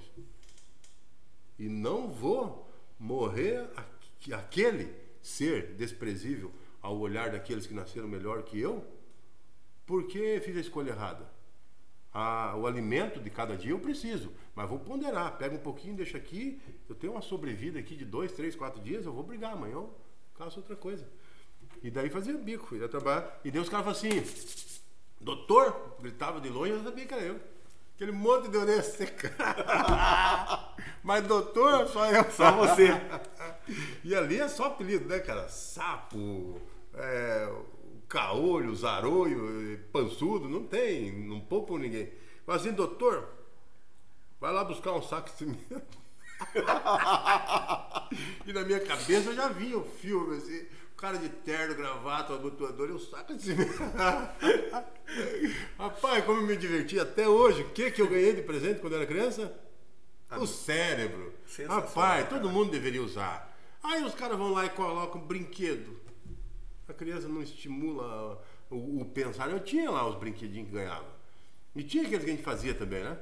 Com tampinha de garrafa, com uma coisa, com outra. Mas eu gostava era do, do, do, de fazer o produto ali. Aí montava aquilo ali, brincava um pouquinho assim, já doava para alguém.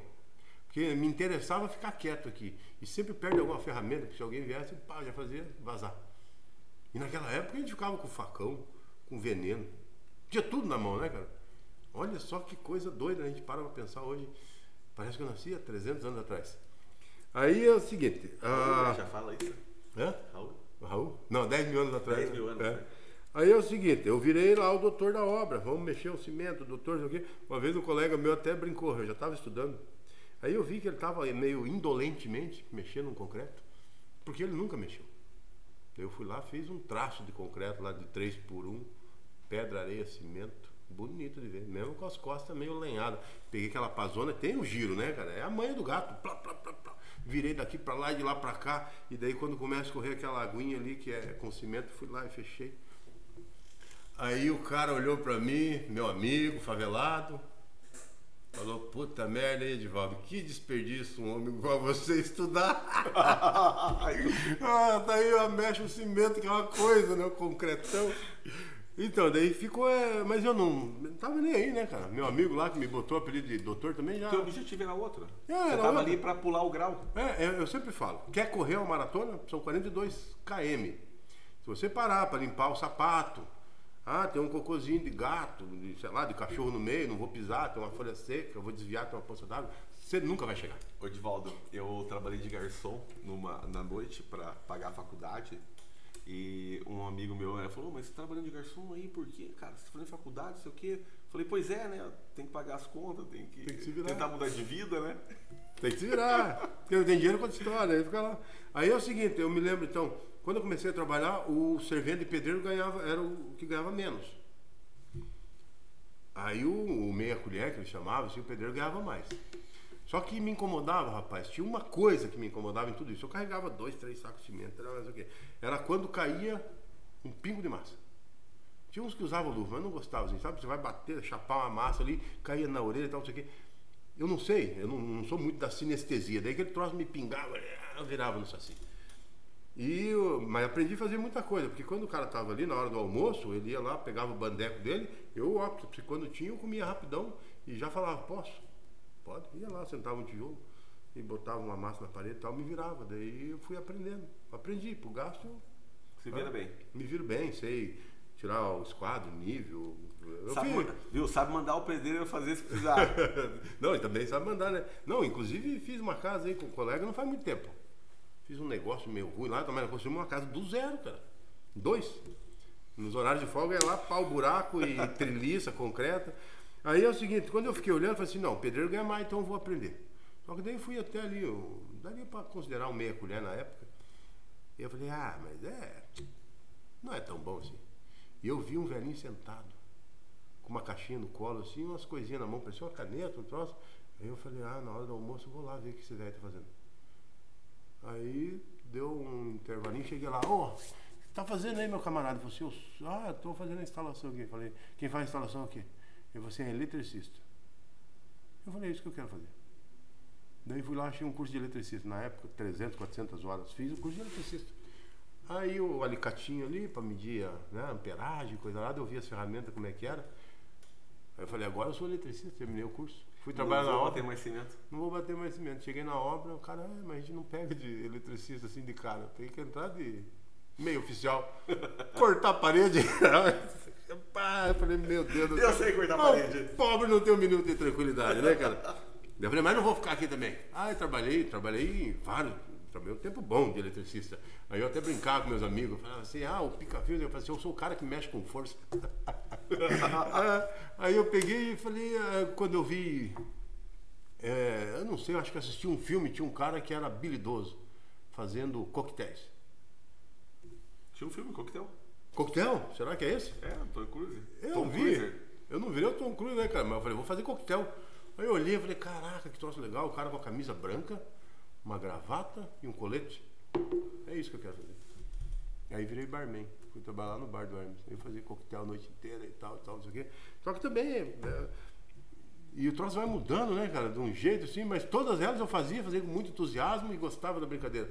E ali na época do, do Hermes era legal, porque o ônibus era madrugueiro. Então ele, a cada hora e 40, eu acho, terminava, dependendo do horário, arrumava todas as coisas de duas, três da manhã, não tinha que fazer. A gente ligava na rádio táxi e pedia uma cortesia. Só que na época, para ir levar o cara na favela, o cara ficava meio assim. Falava assim, não, leva você lá no centro, daí você pega o madrugueiro. Fala assim, já que vai me levar no centro, me leva lá no Gato Preto. Conhece o Gato Preto? Conheço, em Curitiba, gato preto. Tem um episódio lá, bicho, que eu ri demais. Eu deixei o cavanhaque com a barba. Cheguei lá no Gato Preto e sentei. Eu, quando o garçom me via, sabia. Meu pedido era sempre o mesmo. Um guardanapo e um palito. eu ganhava por noite a merreca, tinha que comprar o cimento para fazer a casa. Você né? sentava lá para passar tempo? Ficava de olho, era um cara muito bacana. Não, ia com alguns outros amigos, né? Os amigos que já tinham uma condição melhor, eles compravam ali, eu bebia um golinho, mas nunca fui de beber demais. Até um dia, o Piazinho chegou pra mim assim, na época a criançada andava meio largado, né? Ele falou assim, ô tio, paga não sei o que pra mim.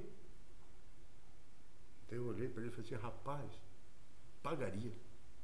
Pagaria mesmo, porque eu também já tive essa situação. Eu já tava me sentindo quase rico, cara. Porra, tinha dinheiro, comia quase todo dia, andava, andava a pezinho de vez em quando. Ah, como diz, andava estilo Fernando, um pouco a pé, um pouco andando. Aí falei, rapaz, se eu contar minha história pra você, Piazito. Era piada de rua? Piada de rua. Ah, tá. 7, 8 anos. Hum, sei lá, tava pedindo em função do pai, da mãe, de alguma coisa, né? Isso era meio madruga, quase amanhecendo. Falei, Piazito, se eu contar minha história pra você, você vai chorar. Vamos evitar essa fadiga. Mas hoje eu não tenho. Uma outra. Queria até comprar um marborinho ali, mas. Hoje o mar não tapa peixe. Daí eu saí andando. Daqui a pouco olhei o Piazota atrás de mim, cara. Piazinho gostou de mim. Pegou o dinheirinho que ele tinha e comprou carteira de Malboro. Antigamente não tinha esse troço, menor de 18 e tal. Só que ele entrou na padaria, tinha uma padaria que ficava aberta na madruga. Ele comprou o cigarro. Ô tio, ô tio. Ele me deu, eu falei, rapaz, chorei junto com o moleque. Ele te deu Ele dinheiro? me deu, cara. Eu conversei tão. Tratei ele com tanto carinho, assim, né? Que ele tinha um pouco de dinheiro, foi lá e te deu o presente. Aham, me abaixei, conversei com ele e falei, Piazinho. Mas eu acho que o meu olhar já me entregava. Falei, putz, se eu tivesse, a gente sentava aqui, Puts. comia uma coxinha dessa, tal, não sei o quê. O Piazinho ficou pensativo. Falei, não tenho dinheiro nem pra comprar o Marborim, que é o único luxo que eu carrego nessa vida. Daqui a pouco o Piazinho. Olha como a vida é, cara. Cara, que loucura. E daí no gato preto, meu Deus do céu, eu tenho que rir, é cada coisa, cara. Eu tava lá sentado bem tranquilo. Eu já não era muito certo. Certeza que a mulher que sentou do meu lado era menos certa ainda, né? é, mas acho que não tem como saber, né? Se o cara é muito pobre, muito rico, tá feliz, tá, a felicidade eu acho que capta, né? Aí eu tava ali, ela sentou do meu lado e ficou conversando comigo. E você não acha? Eu não acho. E meio monossilábico assim, ela fazendo um questionário. Ah, onde que você trabalha? Ah, vai num boteco. Ah, não sei o quê. O dono lá não gostava de falar de boteco. Chega não é boteco, aqui é um bar. Aí depois eu descobri que talvez tenha diferença, mas na minha cabeça não tinha diferença, né? Aí ela ficou ali, conversou comigo, eu não sei se já tinha tomado umas pingas, não tinha. E eu só esperando passar a hora, né? Assim, que esses boca de burro que estão comigo aí, eu quero vazar logo, daqui a pouco passo madrugueira e tal. E daí chegou uma hora do, do diálogo, quase um monólogo, que ela falou assim, mas você vai ficar comigo, né? Eu falei, o que que é ficar comigo? Eu falei assim, ah, a gente ficar aqui, dar uns abraços, beijo. Eu Você quer só beijo de abraço, quer saber de beijo? Eu quero ir embora pra minha Quero casa. ir embora, abraço na minha mãe. Olha lá. Se você não ficar comigo, eu vou quebrar a tua moto. Eu falei, é, tudo bem, não tem nada com a tua vida, fala o que você quiser. A mulher saiu e foi quebrar a moto, cara. Só que eu fui a pé, não tinha, eu fui de táxi. Você não tinha moto, Não tinha moto, não tinha nem bicicleta mais. Vou quebrar tua moto. Falei, meu Deus, tem nego louco na E madruga, tinha né, moto cara? lá? Tinha monte. Qual ela quebrou, não sei. Eu falei, eu vou embora daqui, não vai sobrar pra mim, rapaz. Eu vou a pé até lá no, na Rui Barbosa. Mas aí, Ah, louco, Edvaldo. ali no, no- nesse bar do Hermes, ah, conheci muita gente. Viu? Antes de eu falar do bar do Hermes, eu acho que o pessoal tem que conhecer o teu Instagram, né? E o meu também. Então, o, o pessoal aí que, que está nos ouvindo e está nos vendo, E tá se divertindo com Você essas tá se divertindo, porque aqui eu tô Eu tô chorando me da risada. E então, tá aqui na tela, bem aqui, tá o meu Instagram. Vocês podem entrar lá, daí vocês vão entrar na bio e vai ter o canal do YouTube, aonde vocês vão ver a nossa entrevista. E bem aqui tá o Instagram do Dr. Edvaldo Gomes. E aqui em cima de mim, ali na corujinha, a coruja da sabedoria, tá o QR Code, onde vocês podem clicar lá que vai para o nosso canal. E não esqueçam, o importante, muito importante, se inscrevam no canal. Que daí vocês vão ajudar a chegar até mais pessoas. Edivaldo, é... a gente conversou no final de semana no evento que a gente foi e teve um momento lá que nós fomos tomar um café na padaria. E daí a hora que a gente entrou na padaria, ela era tão grande e tinha tanta comida e tanta fartura que era quase um restaurante. E daí você falou uma coisa que me chamou a atenção. Eu falei, Edvaldo, tem tanta comida aqui, eu vou ali pegar o que eu quero, que eu já sei o que eu quero. Daí ele falou assim, não, eu sou que nem rato. Eu vou olhar o ambiente. Cara, conta essa história aí para o pessoal. Pra não me entenderem mal, é o seguinte, eu. Pô, já falamos do passarinho? Se eu falar que eu estudei ali de onde que tira o couro de cada animal para fazer o tipo de sapato, se é da parte que ele tem mais pelo, menos pelo, a parte do couro mais mole, couro mais duro, a região da barriga, como é feito o tratamento. Se eu falar agora que estudei sobre o rato, cara. Aí fala assim, pô, o cara não assiste televisão, mas não assisto, quero saber o que, que o rato faz.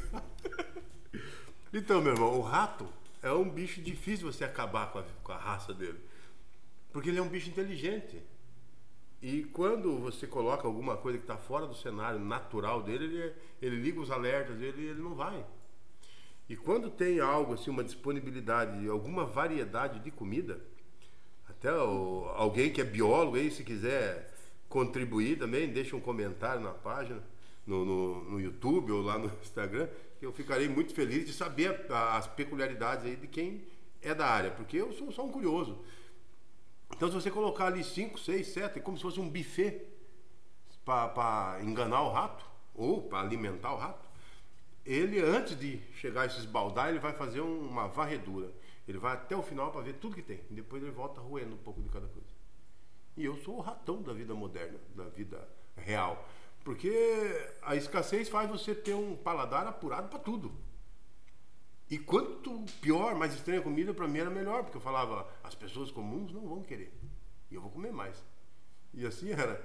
Então hoje eu me dou ao privilégio de roer o que tem pela frente. Então eu sou um ratão da, da vida, né, cara? o que me convidaram para ir comer na casa de vocês, eu estou aceitando. Não tem tempo ruim. Ai, ai. Edivaldo, você disse também numa da, das, das N conversas que a gente teve, né?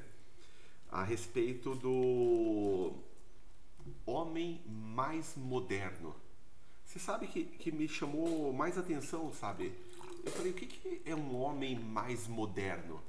Tudo bem que a gente tá falando aqui eh, de quando você era carrinheiro, que você virou advogado e, e, e, nessa história, né, tem várias passagens. E dessas várias passagens tem um Não, insight maior que o outro. Eu sou um ser em mutação. Né? Já fui rato, como diz a frase da música do Raul Seixas. Para entender o, o jogo dos ratos, transei com Deus e com o lobisomem. Então, a, eu me lembro do episódio do Bar do Lúcio. Ele tinha mudado de lugar. Inclusive, eu tinha emprestado lá um dinheiro para ele fazer alguma coisa. Não era grande coisa, mas eu tinha um crédito para gastar no bar. Aí um dia eu fui lá com a menina, me lembro o nome dela, mas não vou falar, para evitar a fadiga. ah, não sei o que, que, motivou, a gente foi lá comer e tomar um, alguma coisa. Aí paramos na lanchonete. Ah, é como diz o, o povo lá no interior: comimos, bebíamos. E daí veio a conta. Não era muita coisa, né? Na periferia tem essa vantagem, tudo é barato. Aí veio a conta assim, aí eu peguei, eu sou um cavaleiro, puxei a conta do meu lado. Quando eu puxei a conta, a menina puxou pro lado dela. Falei assim, eu sou uma mulher moderna. Eu pago a metade da conta. Daí eu peguei a ficha e empurrei mais pro lado dela. Falei assim, eu sou mais moderna. Deixa você pagar sozinha. Detalhe, primeiro dia que eu vi essa mulher. Caraca! Ela ficou olhando assim pra mim. Aí eu falei no final, falei assim, não, eu tô brincando, eu dei o crédito na casa e deixa que eu pago. Mas não vai ficar de graça. Faça uma janta e me convide. Cara, então, que sacada! Sabe que eu nunca pensei nisso? Nunca pensou? Não. Teve uma outra vez também, essa história eu conto bastante, lembrei. Eu fui lá no Largo da Ordem, sozinho, eu e Deus. A pezão, daí fui lá, parei no bar, na época eu acho que Firefox, alguma coisa assim, tomei um chopp. Daí eu vi que tinha uma mulher ali meio deslocada, sozinha. Não me pareceu muito certo da cabeça. Isso me atraiu. Falei, pô, vou conversar com essa louca aí. Ela tem um jeito de ser esquisita. Era bonita, mas esquisita, né? Fora do padrão. E eu, eu falei, bom, vamos lá. Aí eu chamei o garçom e falei bem baixinho. Parece que eu estou lendo o livro do Kafka, O Processo. O Processo, o eu processo. li. Leu? Aí eu falei, ó, o seguinte, seu garçom, quero que você me traga um chopp. Eu sempre fui assim, muito pausado.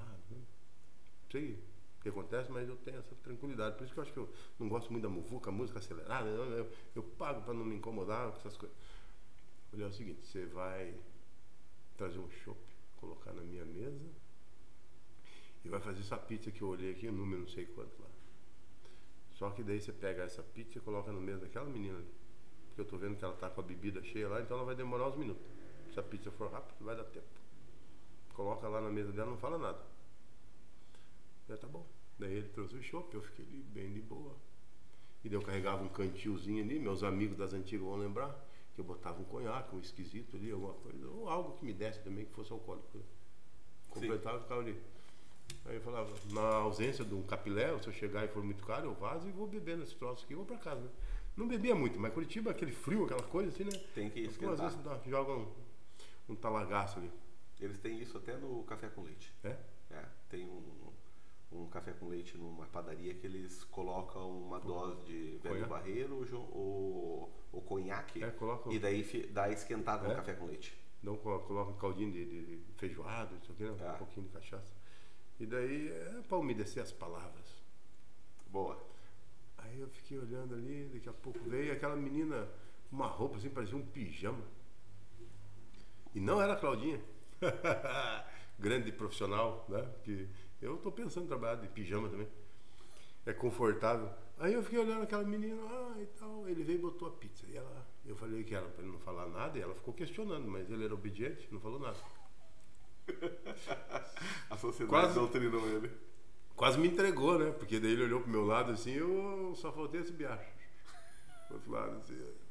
Aí deixei aquela menina ali, ela olhando pra pizza, olhando um lado, olhando pro outro, tentando entender o que estava acontecendo.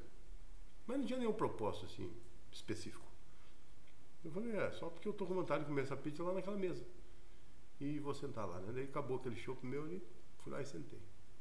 Aí tirei o, primeiro pedaço de pizza assim, comi na unha. Assim que é bom de comer pizza, né? Desloquei ali a fatia, tic, tic, tic, tic, comi a pizza. Mas sabe por que eu já era ousado assim? Porque eu já tinha dente, né, cara? Se fosse antes, não tinha. não, não teria arriscado. Aí eu fiquei ali, comi aquela pizza e ela ficava olhando pra mim.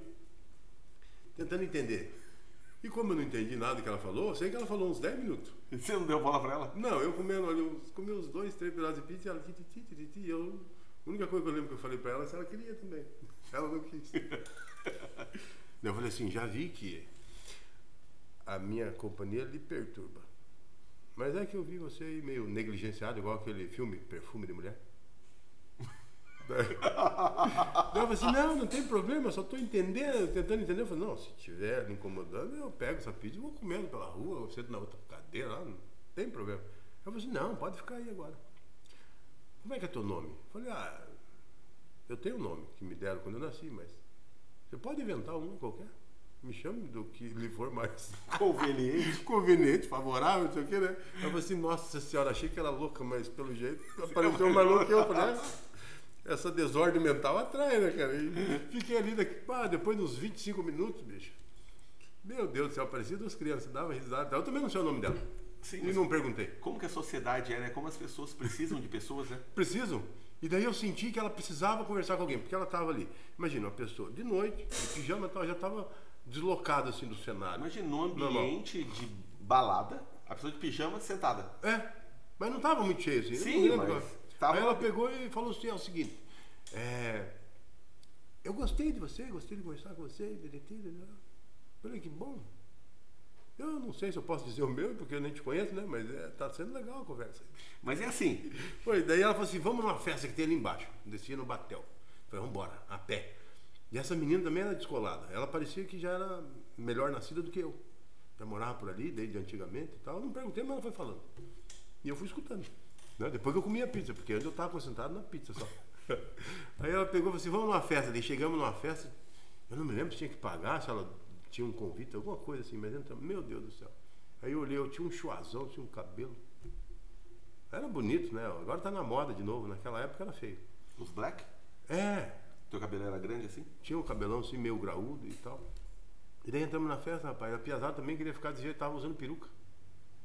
Ah, eu fiquei ali olhando assim, meio deslocado. Não eu, né? Mas a molecada querendo ser o que não era. E daí ela fazia o quê? Na baladinha lá, a, a cerveja era muito cara. Na frente tinha um cachorro quente. Daí ela tava com a jaquetona, que tava frio, daí ela ia lá, comprava um cachorro quente e entrava. Não revistava a mulher. A gente bebia e tal, não sei o quê.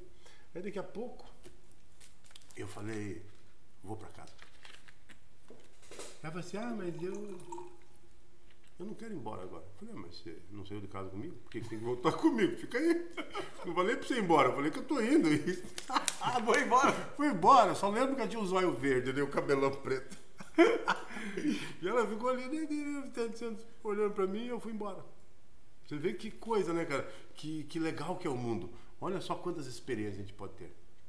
E ela foi feliz, eu também, durante ali uma hora, duas, três, a gente conversou, brincou, se divertiu.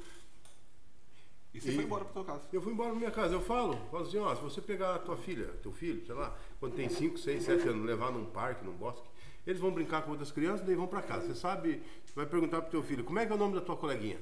Ou do teu coleguinha? Onde que mora? Quanto que ganha por mês? Ela não sabe. Porque só quer se divertir. Você sabe que a criança ela tem isso, né? É. A criança ela brinca muito fácil. A sociedade ela vai moldando o, o jovem, um adulto e vai colocando alguns padrões sociais que vai, vai tentando selecionar por casta e você vai ficando no, no Esse, pertencimento. Você esse, quer... Exatamente. Esse é o ponto, né? Aqui a gente está falando de tudo, tudo junto, misturado e tal, isso aqui. Mas eu tenho uma, uma lógica assim que eu tento seguir. Então lá a metáfora da casa construída do terreno baldio é mais ou menos assim. Então você vê, como eu falo, eu não fui adestrado, né? não fui educado na escola e nem na igreja. Então não tinha o que seguir, não, não, não tive esse aprendizado. Como eu não sei, né, mas até 5, 6 anos não falava, acredito que também não me falava muita coisa, se falava também não, não dava muita importância. E daí eu ficava meio recluso dos meus irmãos, assim, ficava lá. Então não tive essa gama de informação ali. Ah, quando tinha comida tá na mesa, eu comia. E daí eu até passei isso meu filho mais velho, quando chegava lá. E daí eu e a mãe dele nos separamos, ele ia lá em casa, aí falava assim, o que, que tem para comer, pai? Eu falava assim, aqui você não escolhe o que você vai comer, você escolhe a quantidade, mas vai comer tudo. Colocava tudo ali. Ah, porque pode, porque não pode, eu não sei. Eu não sei se um dia ou outro ele vai precisar, ele vai estar numa situação que ele precisa comer qualquer coisa. Então é melhor, quando você vai para academia, você não está lá desafiando o teu corpo, não está colocando ele num grau, digamos assim, de sofrimento controlado para obter um resultado na tua saúde. Com todas as coisas é assim. Se você não tiver uma dificuldade a, a superar, qual que é o sentido da vida, né? Você quebra padrão, né? Você quebra. E daí aqui do... Na academia você quebra as fibras que é. gera lesão e que ganha que massa. E aquilo lhe dá a hipertrofia, é. né? Aí você pega lá o terreno, a mesma coisa. É isso que eu te disse. Aí você tem uma casa, mas essa casa não está destinada a você. Você, no primeiro momento, você, assim, eu quero essa, assim, mas essa não lhe serve por algum motivo. Quando você come uma proteína, o teu corpo quebra ela em aminoácidos para criar o teu padrão. Então você não faz uma absorção daquilo completamente. Do jeito que está, não. Você tem que fazer a tua. Então é a mesma coisa. Você tem que derrubar a casa e fazer. O que, que é isso? Você tem que desconstruir para depois construir. Você tem que quebrar os teus bloqueios mentais. E eu, mesmo sem saber, hoje eu consigo ter acesso a isso. Hoje você costuma Fala muito bem muito todas essas informações. É, mas quando eu era moleque, o que, que me diferenciou dos meus irmãos que não estudaram? A quebra da casa que eles herdaram. Qual que é essa casa? São os drive, o conhecimento, as crenças limitantes. Por quê? Nasceu pobre, favelado, sem condição, pai analfabeto, alcoólatra, que inclusive faleceu por né, decorrência disso, com a idade menor do que a minha de hoje. Morreu jovem, 40 e alguma coisa, e ficou três ou quatro anos inválido por causa de um problema decorrente do, do alcoolismo.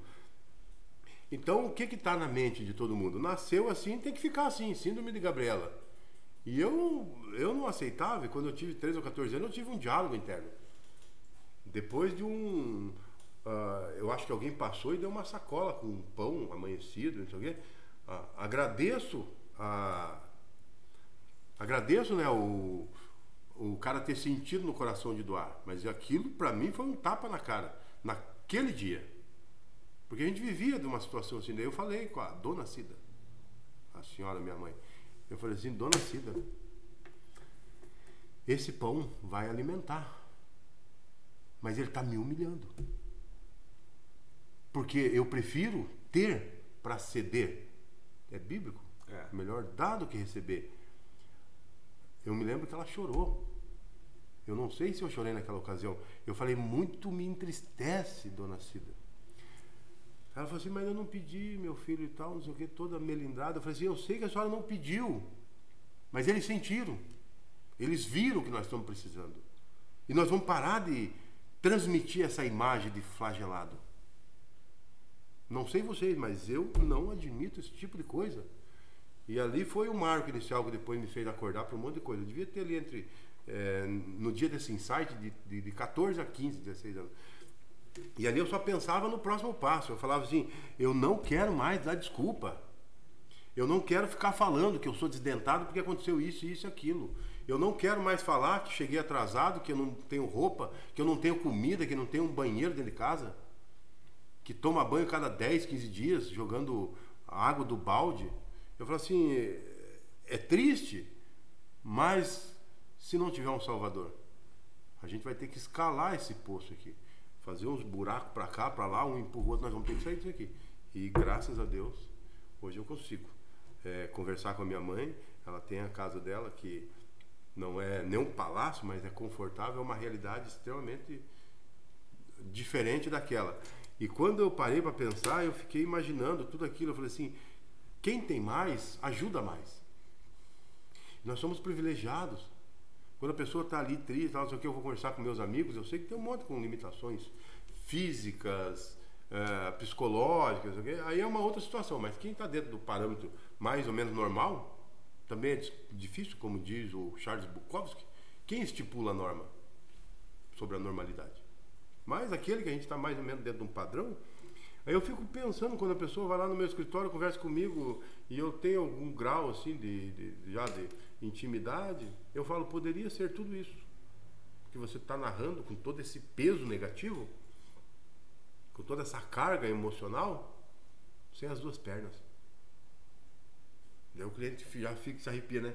Porque poderia ter essa dificuldade, meu irmão. Ah, furou o pneu do meu carro, da minha caminhonete? Glória a Deus. De repente ele me livrou de um acidente de trânsito lá na frente. Correto. Mas eu tenho carro. Se eu tivesse a perna, não tinha furado o pneu do carro. Poderia ter quebrado a perna, sei lá. Então as coisas é a condição sine qua non. Aí quando o cara vai lá no escritório, ah, por que aconteceu isso? Poderia ser pior, poderia ser sem enxergar poderia ter perdido um ente querido, né, um filho, alguma coisa. Não é esse o caso? Eu estou no, no, lucro, rapaz. E eu sempre falo também, quando vem lá com muito instrumento, eu falo assim, olha, capacidade, é, capacidade profissional, modéstia à parte, eu tenho, porque eu busco conhecimento, como tinha um professor nosso que dizia, tudo está no book. É só ler. Né? Baixa o, a, a, cabeça para o livro e levanta diante dos homens. Aí eu falava assim, capacidade técnica laborativa profissional para resolver o teu problema, eu tenho. Psicológica não.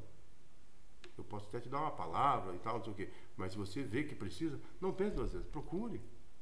Sabe? Quando quiser vir aqui para falar sobre isso, fale, mas eu não tenho como te dar opinião. Ah, mas o que, que você acha? Eu faço ou não faço? Eu só vou dar a minha opinião se for dentro do processo, depois do contrato assinado, e para dar essa opinião, eu vou me vincular ao resultado disso e preciso cobrar. Correto. Porque o trabalho do advogado é esse: é ler, falar ouvir e interpretar, e interpretar e passar o... todo o enredo e, e dar o, o, seu parecer baseado na toda a história de vida e né, tudo isso Sim. que você foi colecionando. Então eu sou muito criterioso com isso, né? Aí eu falo, então não tem jeito. E nesse momento que eu falei lá para minha mãe, Dona Cida, parece que mudou uma chavinha, sabe? Aí foi quando depois eu fui estudar, e chegava lá, estudei e tal, não sei o quê. Em casa eu tô, já comi ontem, então não preciso comer hoje. Chegava no serviço lá, se tinha algum problema, ia embora. E teve problema, teve serviço, é até engraçado, hoje tem meme disso, né? O cara falava assim, Divaldo, mal sabia ele que eu queria ser advogado, sei lá, qualquer outra coisa. Falava assim, final de semana vai ter um treinamento, e não sei o que e tal, e tal, vão fazer, mudar de cargo, não sei o que. E eu não falava nada, mas eu pensava, eu quero mudar de cargo, quero mudar de vida, quero mudar de emprego, quero mudar de tudo essa porra, né? não de cargo, quero sair daqui. Aí eu já pegava ali e falava assim, vai ter um coquetel? Assim, depois nós vamos fazer um almoço, tal, isso aqui. Eu ia pelo almoço e pelo conhecimento, que nunca é perdido, né, cara? Mas na segunda-feira, eu não quero mais. Aí o cara, pô, você fez o curso, você ia mudar de cargo. Eu não quero mudar de cargo, quero mudar de vida. E quando eu saí do, você falou lá do Forte, concurso, é, não quero mudar de cargo, quero mudar de vida. É. Eu fui trabalhar na, no Estado, teve uma greve, não sei o quê, aumentou, além da inflação, 3,14. Eu pensei, o que eu vou fazer com 3,14? Eu não mudo de vida, então tenho que mudar de emprego, de novo. E daí teve lá um monte de coisa que aconteceu, assunto para um outro momento, que tem muito claro. detalhezinho, que não me arrependo de nada. Não é o momento. E, e daí você perguntou da, do, do, do, drive do próximo passo, né? Sim, porque daí você teve a transição de carreira. É. E você teve um insight para você pensar como que você faria para sair de funcionário público para poder ser profissional liberal. Então, é, isso acaba puxando uma outra situação muito interessante. Eu estudei na FACIAR, sou cria da FACIAR. No período que eu estudei ali, eu tive um atraso de dois anos, em razão do concurso, fui morar em outra cidade, etc. E é engraçado sobre esse apelido de osmose, né? No primeiro ano, então, eu ia para eu ia para a faculdade de Monza, mãos abanando, não tinha nada. mãos abanando. Às vezes até de chinelo, cara. Situação triste. O concurso, quando eu fiz o teste físico, eu paguei R$ 26,90 num tênis. Me lembro até hoje. Deveria ter guardado ele de lembrança. Porque não tinha um tênis adequado. Trabalhava com o coturno lá no meu trabalho, não sei o quê. Cleusa. Chamamos de Cleo. Meu Deus, quanta carona você me deu, mulher. Ai, ai, são tantas emoções. Saía, rapaz, 10 quilômetros da minha casa. Trabalhou a noite inteira. Andava três ou quatro para chegar na faculdade. Dormia sentado. E essa abençoada me dava uma carona até. Quando eu morava lá. Na Alfavela. Aí eu ia. Depois comprei uma bicicleta. Daí ia de bike. Aí uma vez eu falei, ela não esquece nunca dessa história. Tinha semana acadêmica, o povo apresentando alguma coisa. Falei, eu vou de terno e gravata. um terno que eu trabalhava de segurança, comprei no brechó. Parecia uma capa de circo, aquele transpassado ainda. Meu Deus do céu. Era muito feio, bicho. Ainda bem que tinha pouco celular na época, né? Não eternizar a feiura. Aí um dia eu falei pra ela, assim, eu vim de bicicleta eterna.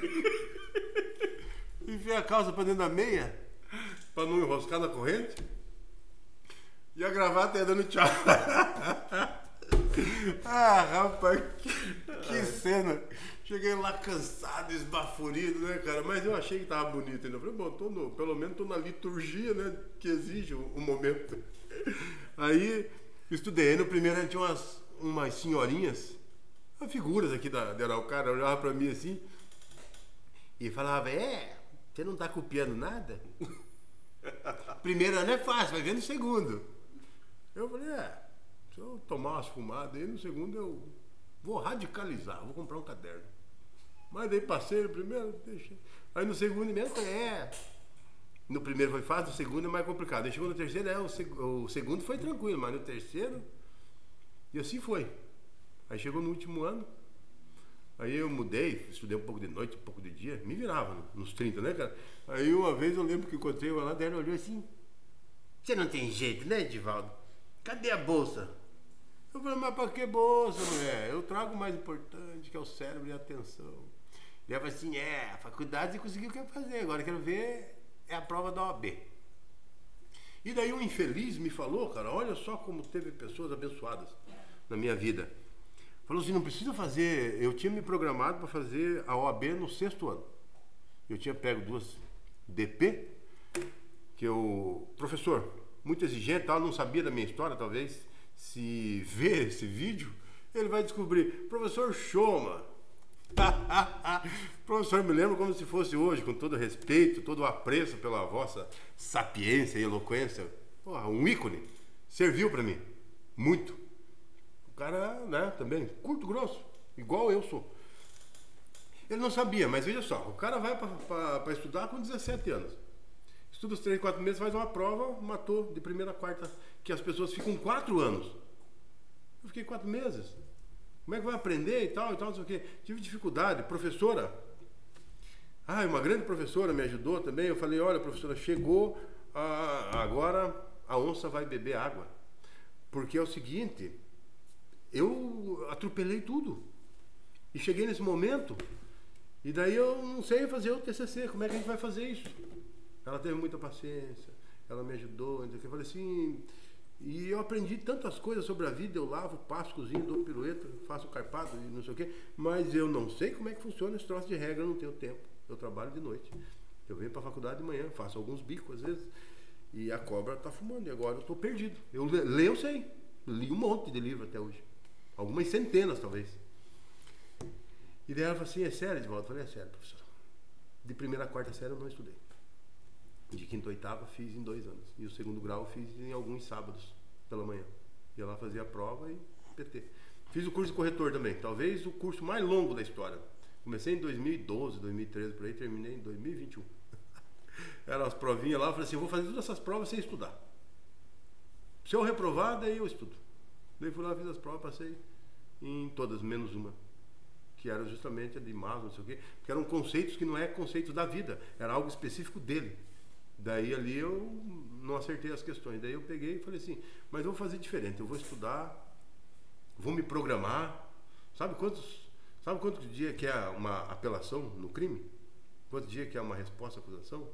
Quantos dias que é, você tem para fazer um embargo? Um professor, um professor da vida, né? Um advogado antigo me falou, um dia. Não interessa quantos dias tem um advogado, vai deixar pro último. e é pura verdade, cara. Daí eu falei assim, eu vou me organizar, eu vou ler essa matéria, e daí não deu tempo. Falei, eu vou ler na hora. Peguei, olhei e fiz a prova, passei. E daí demorei uns oito anos para ir lá levar as horas de estágio, cara. É igual a educação física. Comecei em 2001, voltei em 2018, 2019 e está pendente de algumas coisinhas. Mas aí só para você entender. Aí quando chegou lá, aí me falaram, os anjos vieram na boca de alguém e falaram assim, fala pro Edivaldo, porque eu tava por fora. Eu falei, eu vou terminar essa faculdade, que já não é pouco. E daí no sexto ano eu faço a monografia e faço a prova da OAB. Eu acho que foi o de César, rapaz, doutor César.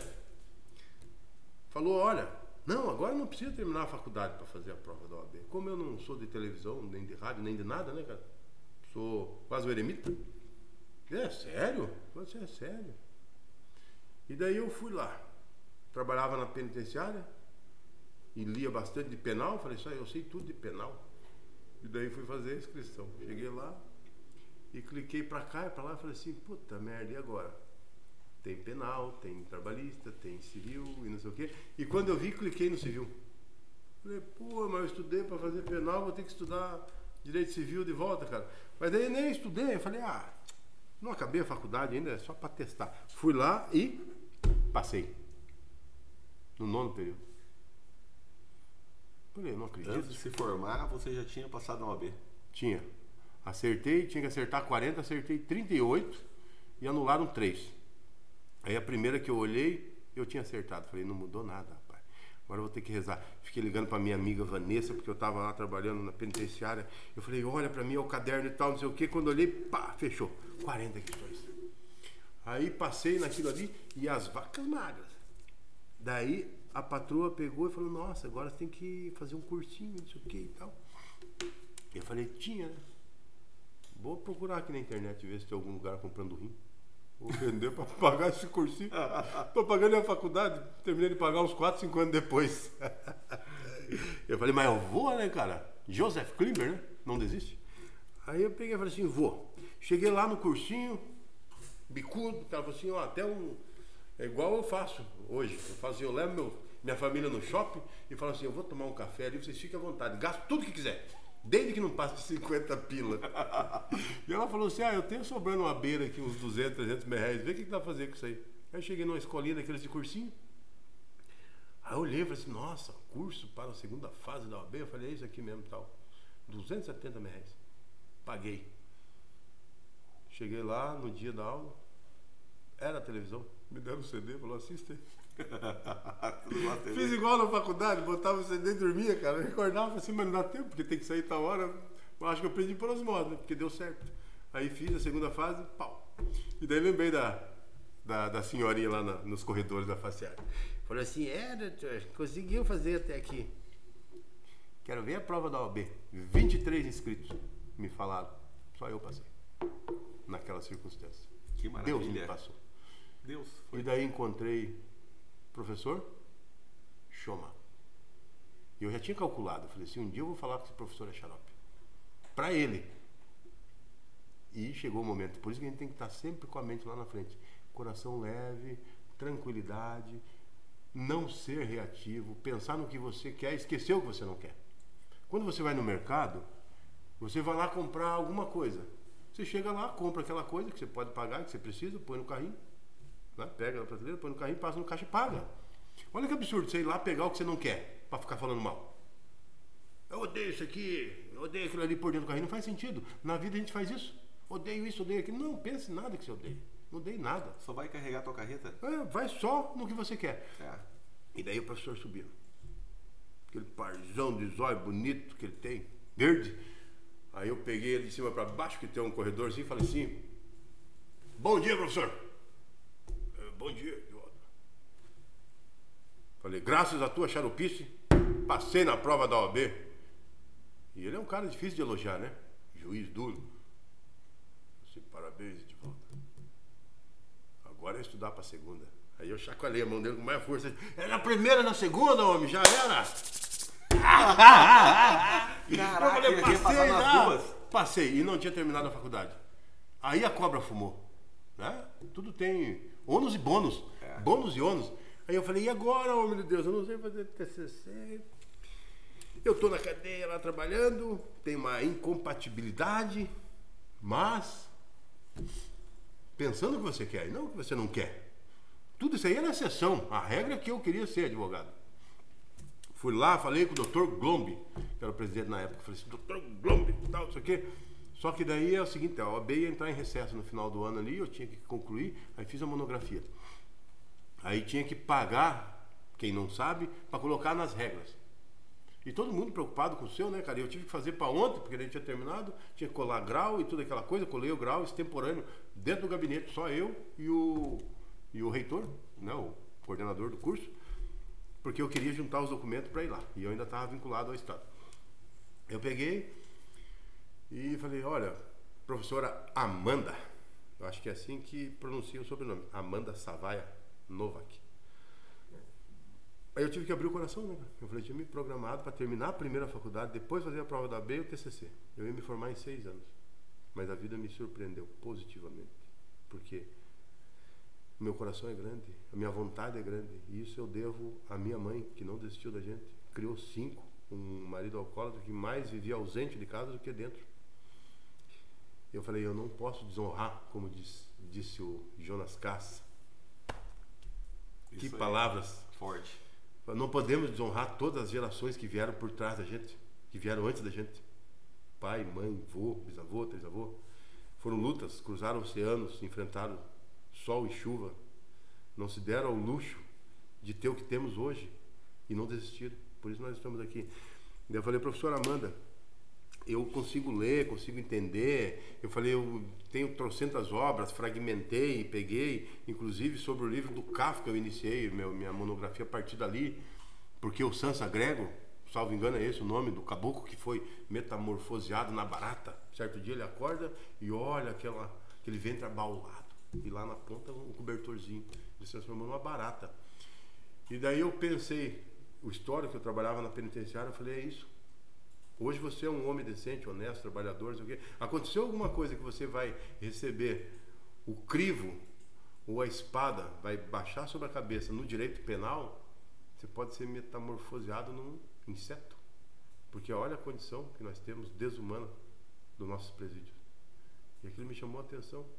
Porque a lei penal diz que será tirado unicamente, exclusivamente do sujeito, a liberdade e não a dignidade. E a gente não vê isso acontecer. E daí o título da minha monografia, meu meu primeiro, segundo emprego.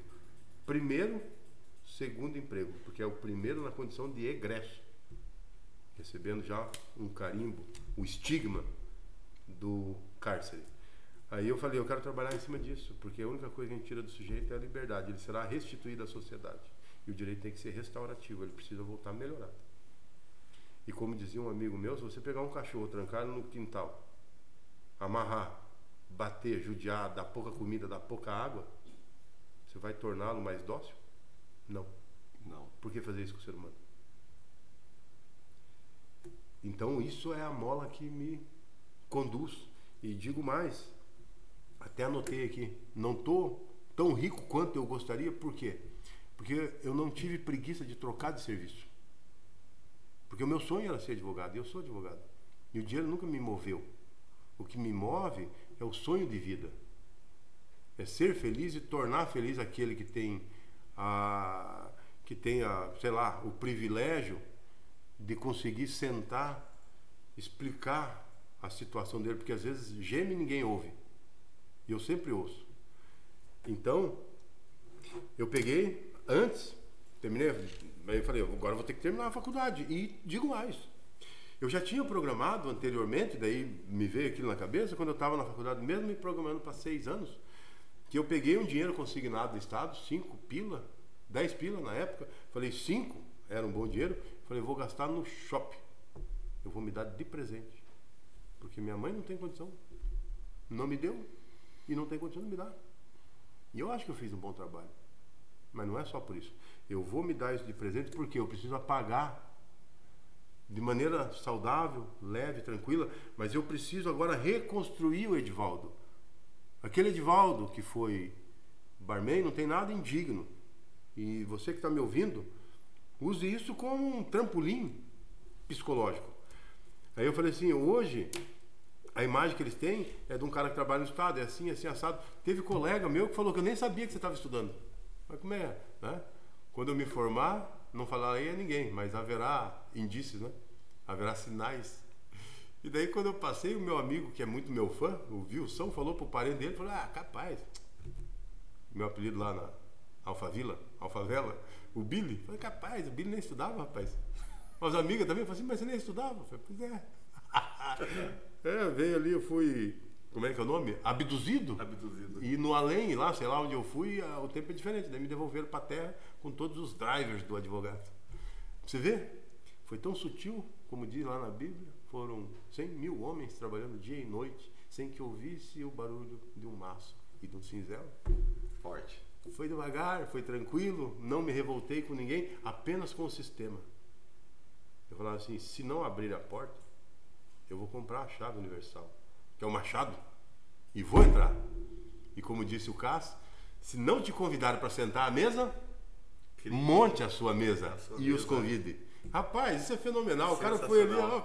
É. Aí eu peguei e falei assim: então é o seguinte, hoje os caras têm uma visão de que eu sou isso, aquilo, aquilo outro. Mas eu quero que eles tenham uma visão do que eu sou internamente, que eu estou construindo isso sem o barulho do massa do cinzel há algum tempo, e não é de hoje. Fui lá e comprei sapato bicudo, de matar barata no canto da parede. Confesso que eu achava meio estranho. Me via meio deslocado, né, cara? Mas porque os drivers antigos, assim, imagina empurrando o carrinho para com o sapato né? Não dá, né, cara? Não. Mas eu falei assim: não, vamos, pare, respire, desconstrua e construa novamente. Aí eu comecei a ver como são os advogados. Eu já lia, gostava, uh, gostava do Chico Anísio, Jô Soares, pessoas cultas, eloquentes e tal. Então eu era um menino diferenciado, eu já não me ligava muito com brinquedo e coisa nada. Chegava no boteco quando eu era criança, ia lá, tio, amigo, sempre falava assim, quer comer alguma coisa? Aí depois que eu já estava maiorzinho, né? Eu olhava assim, já pensava, abria, eh, ligava uns 10 alertas ali, falava assim, puta, o que será que tá querendo em troca? Que a vida não é tão boa assim, né? Verdade. Aí eu falava, quer comer alguma coisa? Aí eu pensava, eu quero. Ah, então pode escolher um doce. Eu mas tem que ser doce. Eu falei assim, não, escolhe o que você quiser. Então eu quero uma coxa de frango. ah, depois ainda ganhava coxa de proteína, frango. pô. Quero proteína, ganhava coxa de frango no pacote de arroz ali, né, cara? Então sempre tive esse apreço maior, assim, pela proteína. Hoje eu penso que se eu tivesse abundância e tal, acho que eu só comeria a proteína. O resto não me interessa muito, né, cara? Daí, igual a entrevista do Zeca Pagodinho, né? É, qual foi a pior coisa que você fez nessa vida? Foi trabalhar. e se perguntar para mim qual foi a melhor coisa que você comeu nessa vida? Coxa de frango. Aí eu peguei e falei assim, vamos reconstruir a imagem, né? Não por mim. Porque eu sei que o mundo funciona de uma maneira dentro da minha cabeça. Mas isso é importante. Só que ele funciona de outra maneira lá fora. Isso também é importante. Então eu sou eu, eu sou o que você imagina. Vocês conseguem captar? Total. Nós somos dois. Você é aquela autoimagem e você é a imagem que compram. Nós somos um objeto. Eu até falo assim, hoje nós estamos na era do neuromarketing. Não é você que compra. Você é comprado, você só paga a conta. O produto é você. As grandes marcas fazem isso com a gente, né? Só que daí é o seguinte, eu não estou morando em Marte, A regra é essa. O baralho não está comigo, quem está dando carta não sou eu, mas eu preciso ganhar esse jogo. Então o que eu vou fazer? Aí eu fui lá no shopping. Nunca fui tão bem tratado. Não sei se era pelo dinheiro, acho que era pela energia. Energia maior que isso. Fui lá, encontrei um carioca, o povo que gosta de uma prosa, né, cara? Um cara fenomenal, um personal stylist já na época.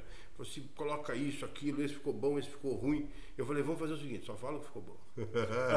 Deixa muito de Eu lado. não quero mais trauma na minha vida, fala que É, ficou bom. Isso eu aqui saber também. É, eu falei assim, vamos mudar, só fala que vamos mudar. Ah, rapaz, me passou alguns bizu ali, eu, e hoje eu sou enjoado. tá? Mas não enjoado no mau sentido. Porque a quantidade que tem para fazer uma coisa mal feita, você faz a bem feita. Então eu sempre estou ali de olho no lance.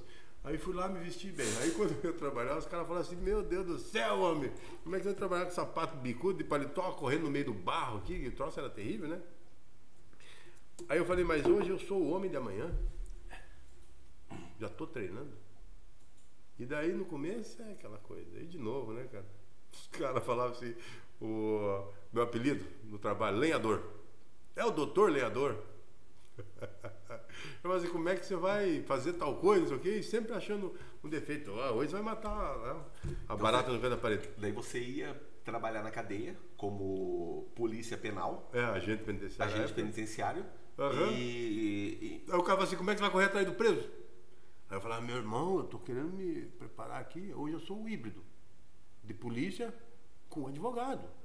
Mas amanhã, depois vou ser só o advogado. E daí eu vou correr, venho aqui para tirar. Hoje tô cuidando para não sair. Aí, por quê? Alguns amigos, assim, os mais antigos, falam assim, sai. Isso aqui é terrível, rapaz. Se eu pudesse, se eu tivesse a oportunidade, eu faria diferente, porque é isso, aquilo, claro. Cada um tem uma percepção, tem os operacionais combativos, isso aqui, os caras aprendi muito. E é, mas cada um com um sonho, né, Edvaldo? cada um com sonho. E eu ficava pensando, minha mãe tem orgulho de eu ter feito concurso e tudo mais, o que, mas ela vai ter mais orgulho ainda de eu ser advogado. Sim. E eu vi advogado quando era criança, assim, não era uma coisa muito comum de se ver, né, cara? Lá na favela não passava nenhum. não morava nenhum lá. Mas quando a gente saía, tinha, né, cara? Eu olhava assim, aquele, aquela coisa da televisão e não sei o quê. Eu falava, pô, é legal. Aí eu ficava pensando, então, um ano antes eu já estava vivendo a vida do advogado. Eu chegava lá, os caras ficavam me zoando. Mas eu não via por esse lado. Eu dava risada com eles, brincava, não sei o quê. E quando eu saí da cadeia, num dia no outro eu já tinha 12 clientes. Da própria cadeia. Seus Eles já- amigos. Aham, dois, três, quatro meses antes. Aí os caras já falavam, não, vamos colocar ele lá. Eu falava, me deixa num lugar que dê pra ler. E que não precisa escutar ninguém falar. Daí os caras me deixavam lá. E eu pegava lá e ficava lendo. Aí eu peguei a, a Constituição Federal. E estipulei pra mim que cada dia eu ia ler cinco artigos só. Lia cinco artigos, fechava e ia ler um outro livro lá. Recreativo. Arthur Schopenhauer. Dostoiévski. Elogio da Loucura, do Erasmo de. Não, é o Elogio da Loucura e tem um outro lá, a Utopia. Thomas More, a Utopia. Utopia, Thomas. Erasmo de Roterdã, Elogio da Loucura. E daí ficava nessa, eu gosto do, do, do Recreativo Bukowski e tudo mais, né? Mas era cinco livros técnicos, cinco artigos. Eu li o artigo, fazia umas anotações e tudo mais, e depois eu ia para o livro recreativo. E quando chegava algum preso lá, vinha conversar comigo, eu respondia por escrito. Ah, sou funcionário, não sei o quê, não sei o quê, não sei o quê. Aí eu pegava um papelzinho que eu tinha sempre. Respondia o que ele precisava, falava assim, por favor, não me incomode que eu estou. Trabalhando. É, estou lendo. né? Porque ficam pedindo coisa, quando era alguma coisa importante, eu já direcionava, né? Falava, é na jurídica e tal, e tal, não sei o quê, e por gentileza, se puder me deixar aqui estudando e tal, não sei o quê. Porque nós ficamos conversando. Não que eu achasse ruim, mas é que no dia que eu tinha estipulado que eu tinha que Sim, ler, mas ali não era pra você ficar batendo papo com o preso? não, ali ele tinha que vir fazer alguma coisa, passava ali só, né?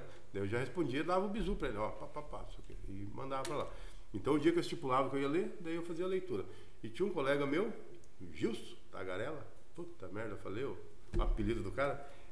Na época ele. A gente fazia lá os quartinhos de hora, reveza, pra ficar cuidando da câmera e tudo mais, né, cara? Aí eu falava pra ele, eu falava assim, eu sou uma coruja, cara. Quando tivesse que revezar comigo, não precisava. Pode me deixar aqui que eu fico no toco aí a noite inteira. E ficava a noite inteira. Daí ele falou assim, eu vou te dar um celular. Eu falei, mas por quê? Eu falei assim, ah, porque ficar aí na câmera, não sei o quê, eu não gosto, gosto de ficar lá e tal, não sei o quê, você faz, sei lá, um ano, você fica aí pra mim. Eu ficava lendo, né? Olhava e lia e tal. A gente tinha lá uns alarmes, mas não era nada assim de extrema importância. Era só Não, ficar ali cuidando. tava no só alerta, né? É, alerta, tinha uns alarmes, tinha gente de fora e tal, e eu ficava ali. E pra mim foi uma beleza, foi pra ele também, ele me deu na época um Blackberry. Aí eu falei, olha que beleza, rapaz. Aí eu sei que aqueles mesmos que ficavam ali botando defeito e brincando e tal, que via que eu não era reativo, né? Me dava apelido e aceitava. Ah, lenhador. Pô, pô, que legal, doutor lenhador. Aí dá até pra pousar com o machadão, né, cara? E eu já tinha, gostava da, da barba. Aí, como não era reativo nem nada, e depois, olha, eu, queria ver isso, queria ver aquilo, queria ver aquilo outro, nós temos processo até hoje. Isso aí fui pegando, pegando, pegando. Inclusive, depois, contra o Estado, lá em 2014, aqui, eu devo ter saído em 2012. É, então, a vida é isso. Se você não for reativo, aceitar as sugestões positivas, como aconteceu comigo, ah, o, tá precisando ir para academia. Fui. E não parei mais. É, nossa, se deu bem, poderia ser advogado também. Fui. E né, aqui estou, depois de muita luta.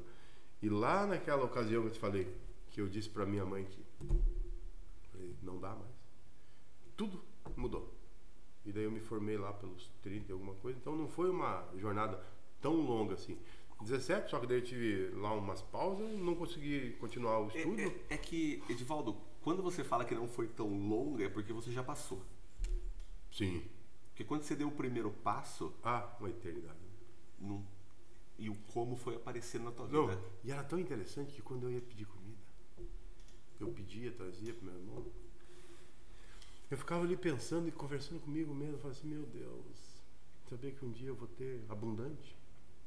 Você Podia- pensava naquela época? Eu pensava, você podia já vir um pouco antes, né, cara, pra me ajudar aí, porque pô, todo dia é punk, né? É, todo dia dificuldade É forte, igual do. Muito forte, cara. Quando algum dingo, né, a gente chama assim, vem pedir alguma coisa, né? Não sei se eu comentei contigo na viagem lá do.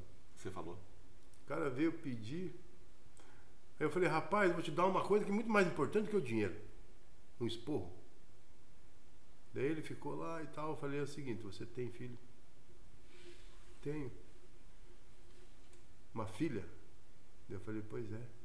Digamos que eu te dê 100 pila aqui hoje. Daí chega na tua casa e fala, filha, um cabra lá, um Zé Ruela me deu 100 pila. E no outro dia, cheguei 30, 50. Você quer contar essa história pra tua filha, pro resto da tua vida? Que você é um cara bonito, um cara jovem, forte, porque você está empurrando esse carrinho aí porque você tem força. Você vai ficar com esse mantra que eu ganhei e ficar contando com a boa vontade das pessoas, com a benevolência. Assim, hoje eu te falo o que me falaram lá antigamente. Levanta e anda, sabe? Foi assim que Jesus. falou. É. Levanta e anda. Foi quando o meu amigo cachorrão falou, vai estudar. E a gente tem que ouvir palavras duras de vez em quando, sabe? Assim, porque não me custa te dar um, dois, três, quatro pila, mas eu vejo que é indigno você ficar vivendo disso, você criar uma filha com isso. Você tem capacidade. E o mundo vai abrir a porta a partir do momento que você se vê dessa maneira. Não há nada de indigno no trabalho que você está fazendo, só que me custa é, não lhe dizer que isso pode acontecer hoje, amanhã e tal, e de repente o que eu poderia investir de melhor em você é o que eu estou fazendo, é tempo. O que investir em mim e que deu resultado. Eu vou te dar um dinheirinho aqui, mas antes, é, reflita Caminhe. muito sobre essa situação e se orgulhe amanhã ou depois de oferecer e não de pedir. Assim, então hoje você está tomando um tapa de luva na cara que eu tomei também, vários, e que fez diferença na minha vida. Espero que faça na tua também. Pode ser que eu tenha perdido o verbo? Pode. Mas me senti na obrigação. Parabéns. E você virar as costas para as necessidades sociais é um ato de covardia. Eu paro, já tive namorada que era de outro patamar, que parava no sinaleiro e ia fechar a vida do carro. Então, falei, não precisa. Aqui não precisa. Ah, mas se está armado é perigoso. Eu falei assim, meu Deus do céu, o povo está pedindo dinheiro para comer. Vai estar armado com o quê? Assim, a única coisa que ele tem ali é essa roupa que está pendurada. Se tivesse uma arma, ele tinha vendido para comprar comida. Mas como é diferente, né? A visão de mundo, né, cara? É. Aí A eu sociedade coloca alguns drives aí para você começar a pensar nisso aí também. É, não é fácil. Doutor Edivaldo, é, esses drives todos que você foi desconstruindo e foi moldando novos drives e você hoje é esse advogado eloquente, um tribuno que Adoro. faz grandes júris, um estudioso do direito, da filosofia, da vida e agora da mentoria. Oh, rapaz, sabe que aí eu vou lá no Raul de volta. Instalei muitos drive, ouvindo músicas do Raul antigamente. Tem uma frase também de uma música que diz: Tem gente que passa a vida inteira travando a inútil luta com os galhos, sem saber que é lá no tronco que está o coringa do baralho. Essa música é fenomenal, Forte, é forte, porque a gente fica lutando contra as consequências, mas a gente não vai no cerne da questão. Então nós temos aí o, o mundo floreado, dividido, é um leque. A parte do leque né, da extremidade oposta onde você pega é enorme. Mas quando você fecha, ele tem o mesmo tamanho da parte que você segura. E se a gente tem até uma frase muito legal, um texto que diz que o pai estava trabalhando e a criança estava ali eh, trazendo algum trabalho para ele e ele foi lá e pegou um- uma folha de uma revista e picotou. E falou que era um quebra-cabeça, deu para o menino montar. Aí não deu um minuto, o menino já falou, pai, montei. Ele falou, mas como? E era um mapa mundo. Ele falou assim, mas como você montou tão rápido, filho? Eu falei assim, pai, eu virei. E aqui tem o desenho de um homem. E qual que foi a lição? Conserte o homem e o mundo estará salvo. Amém. Estará consertado. Então foi isso. Alguém me fez ver. E eu fico feliz hoje quando eu tenho a oportunidade de fazer alguém que está precisando também enxergar. Porque eu não vou ficar feliz se eu escalar um- uma colina, mas me ver solitário lá em cima. Quero ver meus amigos. Não só deu pão para alimentar o corpo, né? Mas É. deu pão para alimentar a mente. É, e é como eu uso, eu gosto de pegar frases boas e melhorar. Não ensina a pescar, não, não deu peixe, ensina a pescar. Mas nem só de peixe o cara vai viver. Ensine a vender o próprio peixe. Ensine ele a vender o peixe. Que ele po- pode comprar outras coisas, não vai viver só do peixe, não, né? claro. Então tem essas, essas frases que eu paro e fico sempre refletindo, né? E às vezes o cara precisa só de um, de um empurrãozinho, um tranco, é olhar no olho dele, reconhecê-lo como ser humano que ele é. E é tão engraçado que se você parar para pensar, se eu te der 100 reais e der 100 reais para uma outra pessoa e tal, não sei o quê, todos nós saímos pelo mundo. E daí você gastou 90. Quanto você tem? 10. E para aquele que não pegou a parte dele para sair gastando? Tem tudo. O que tem menos tem tudo. O que tem menos tem tudo. O que tem menos tem tudo. É só ele ver e reconhecer. E quando você vai construir uma casa, você olha aquele terreno imenso ou pequeno, sei lá, de acordo com a tua realidade, e você quer pensar, bota um tijolo aqui, puxa ali, puxa lá. Não, você quer uma casa. E você entrega na mão de quem sabe fazer uma casa, quem sabe desenhar uma casa. O pedreiro, o arquiteto, o engenheiro. E Deus é tudo isso. Ele é o arquiteto, ele é pedreiro, ele é engenheiro. Jesus andou com os pescadores, eles sabem tudo. O pai dele era carpinteiro. Só tem que querer, meu amigo. E pedir. É só pedir, Deus tem tudo. Ele vai te mostrar o caminho. Mas a gente fica tentando atropelar, põe tudo na mão de Deus, daqui a pouco está querendo fazer sozinho. Cara, Não entre numa empreitada sem Deixa ele invocar o fazer. É, sem invocar o auxílio do- daquele que tudo pode, que é Deus. que é Deus. Cara, que conversa sensacional. Espetacular, não? Sensacional é legal, imagine consacional. É a nossa conversa Consacional. Isvaldo, como eu disse, esse é o primeiro episódio.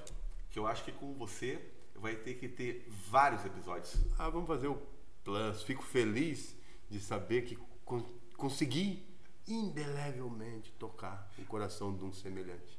É, é, é, eu acho que mais que isso, é, o projeto Sabedoria é trazer sabedoria através do conhecimento que as pessoas possuem e suas experiências. Cada parte da tua vida tem N experiências.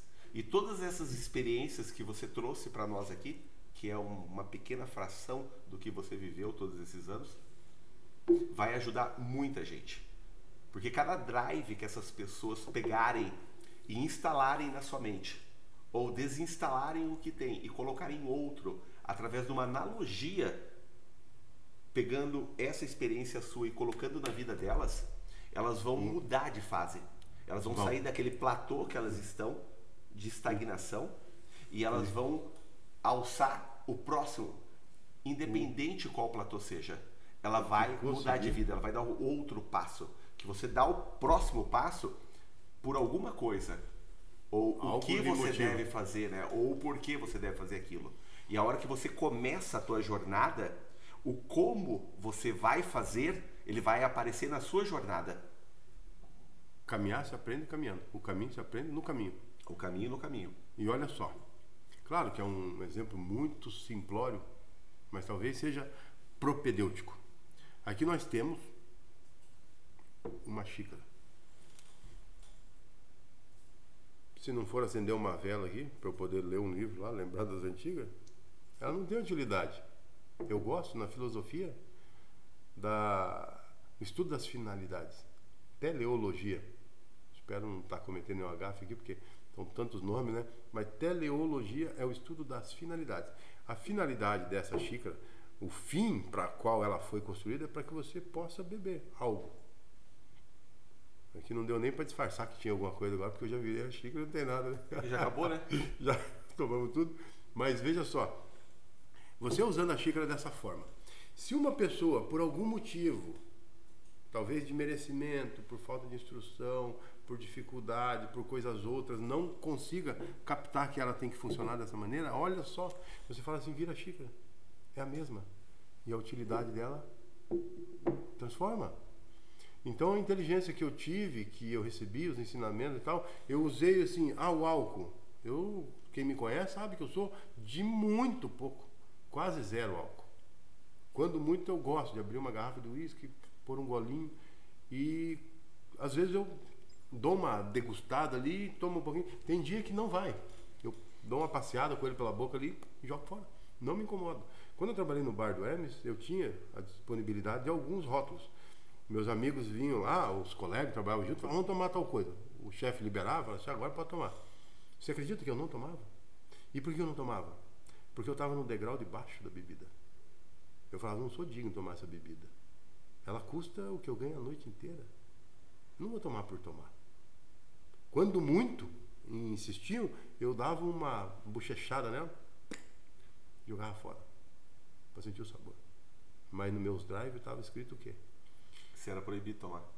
Não, que. Você não era digno. Que eu ia subir no degrau que ela estava. Ah, você já tinha essa mentalidade que você ia pular o degrau. Uhum. Eu falava, quando eu estiver no andar dela, aí eu vou lá, compro, pago, ou ganho de alguém, abro e bebo. Mas por enquanto eu não faço jus a essa bebida. Então é engraçado, porque ao mesmo tempo que eu me via sendo uma pessoa de valor, eu tinha algo a buscar e eu criava para mim. Falei assim, eu estou no degrau de baixo, estou bebendo porque é uma benevolência de quem está em cima. Eu não quero. Eu vou chegar lá. Eu vou chegar lá e vou comprar o meu. Eu vou ganhar o meu. Mas daí quando eu ganhar, mas não nessa circunstância da verticalidade, aí sim, hoje eu ganho. Fico muito feliz, eu chego lá às vezes, né, no escritório, não sei o quê, falo assim, ah, doutor, eu comprei pra você. Fala, pô, tá achando que eu sou alcoólatra? Ah, se não quiser, eu levo embora. Eu assim, não, agora pode deixar aí que eu vou usar para decorar. Eu bebo um pouco, às vezes né, vou. E presente não se recusa. Não se recusa. Vou na casa de algum amigo, abro, e assim a gente vai. Então, o que eu chamo a atenção para isso é que tudo aquele ensinamento que eu recebi de pai, mãe, ah, meu pai era alcoolista, então eu acho que o caminho que ele trilhou não foi bom, para mim nem para ele. Eu não tinha força necessária para ajudar, mudar a rota da vida dele naquela circunstância. Tenho hoje. Então eu sei que isso pode levar o cara para um caminho que ele não vai escolher.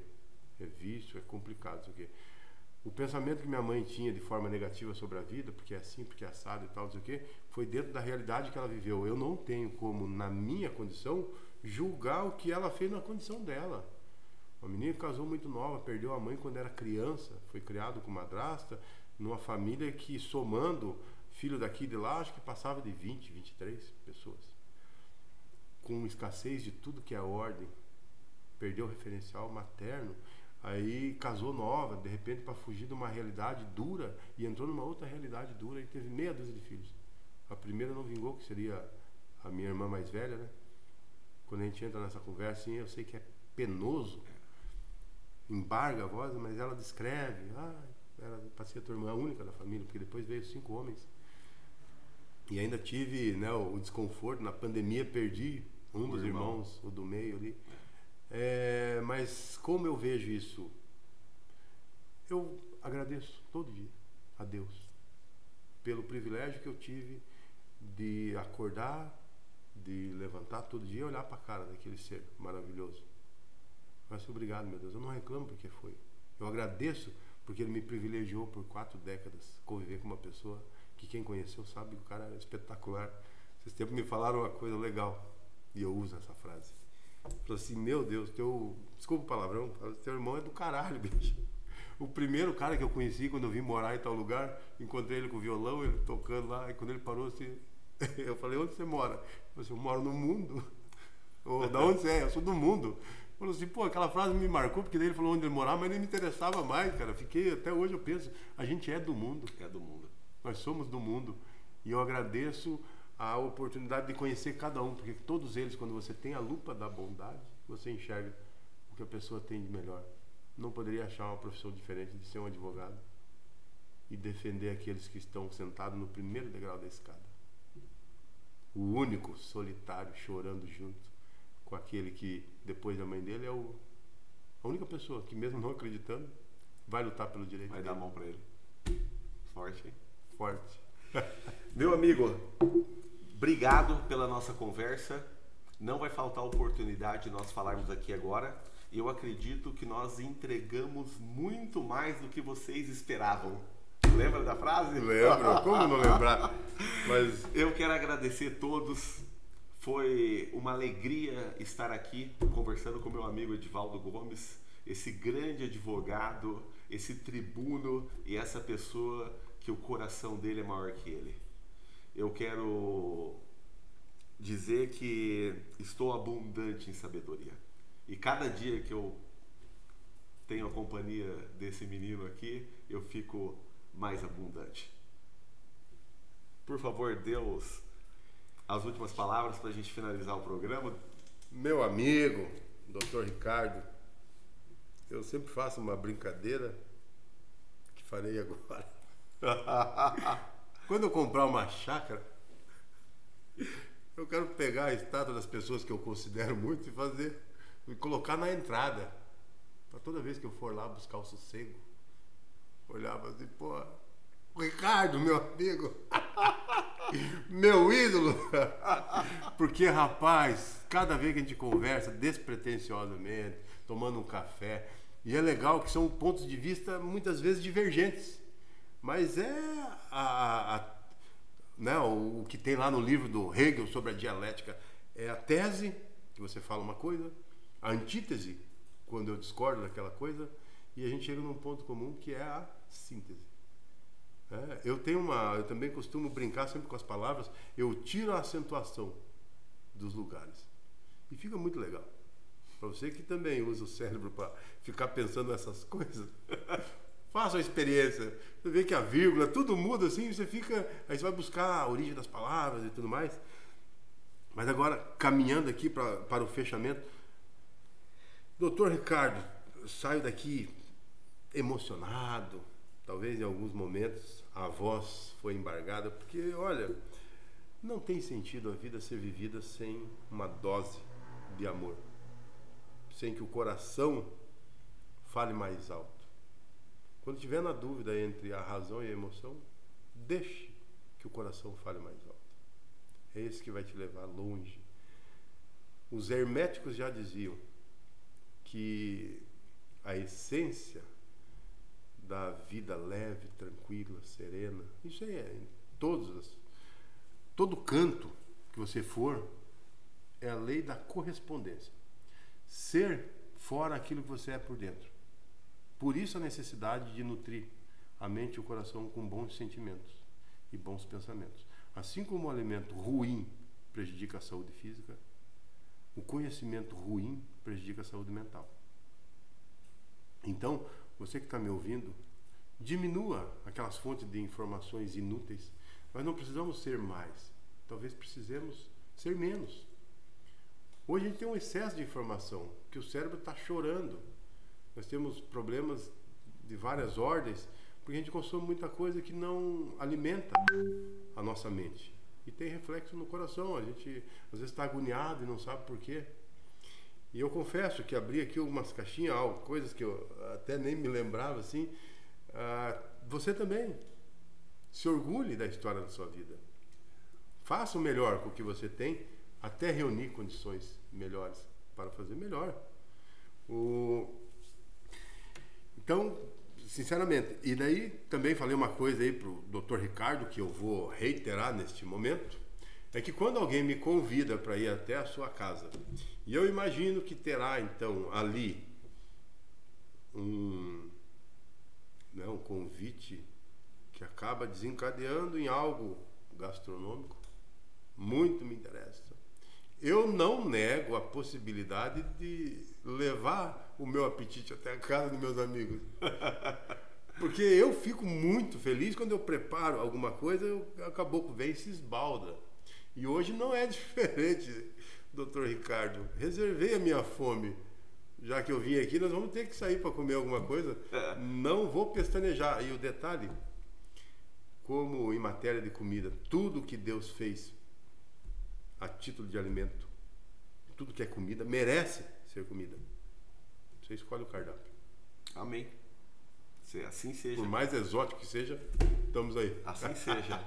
e obrigado você, ouvinte, que teve a paciência de acompanhar nossa história. Um beijo no coração, espero que pense leve, arregace as mangas e confie, porque Deus está contigo. Amém. Deus está contigo. Um beijo no coração de todo mundo e que o projeto sabedoria atinja cada vez mais pessoas. E um grande abraço e muita abundância.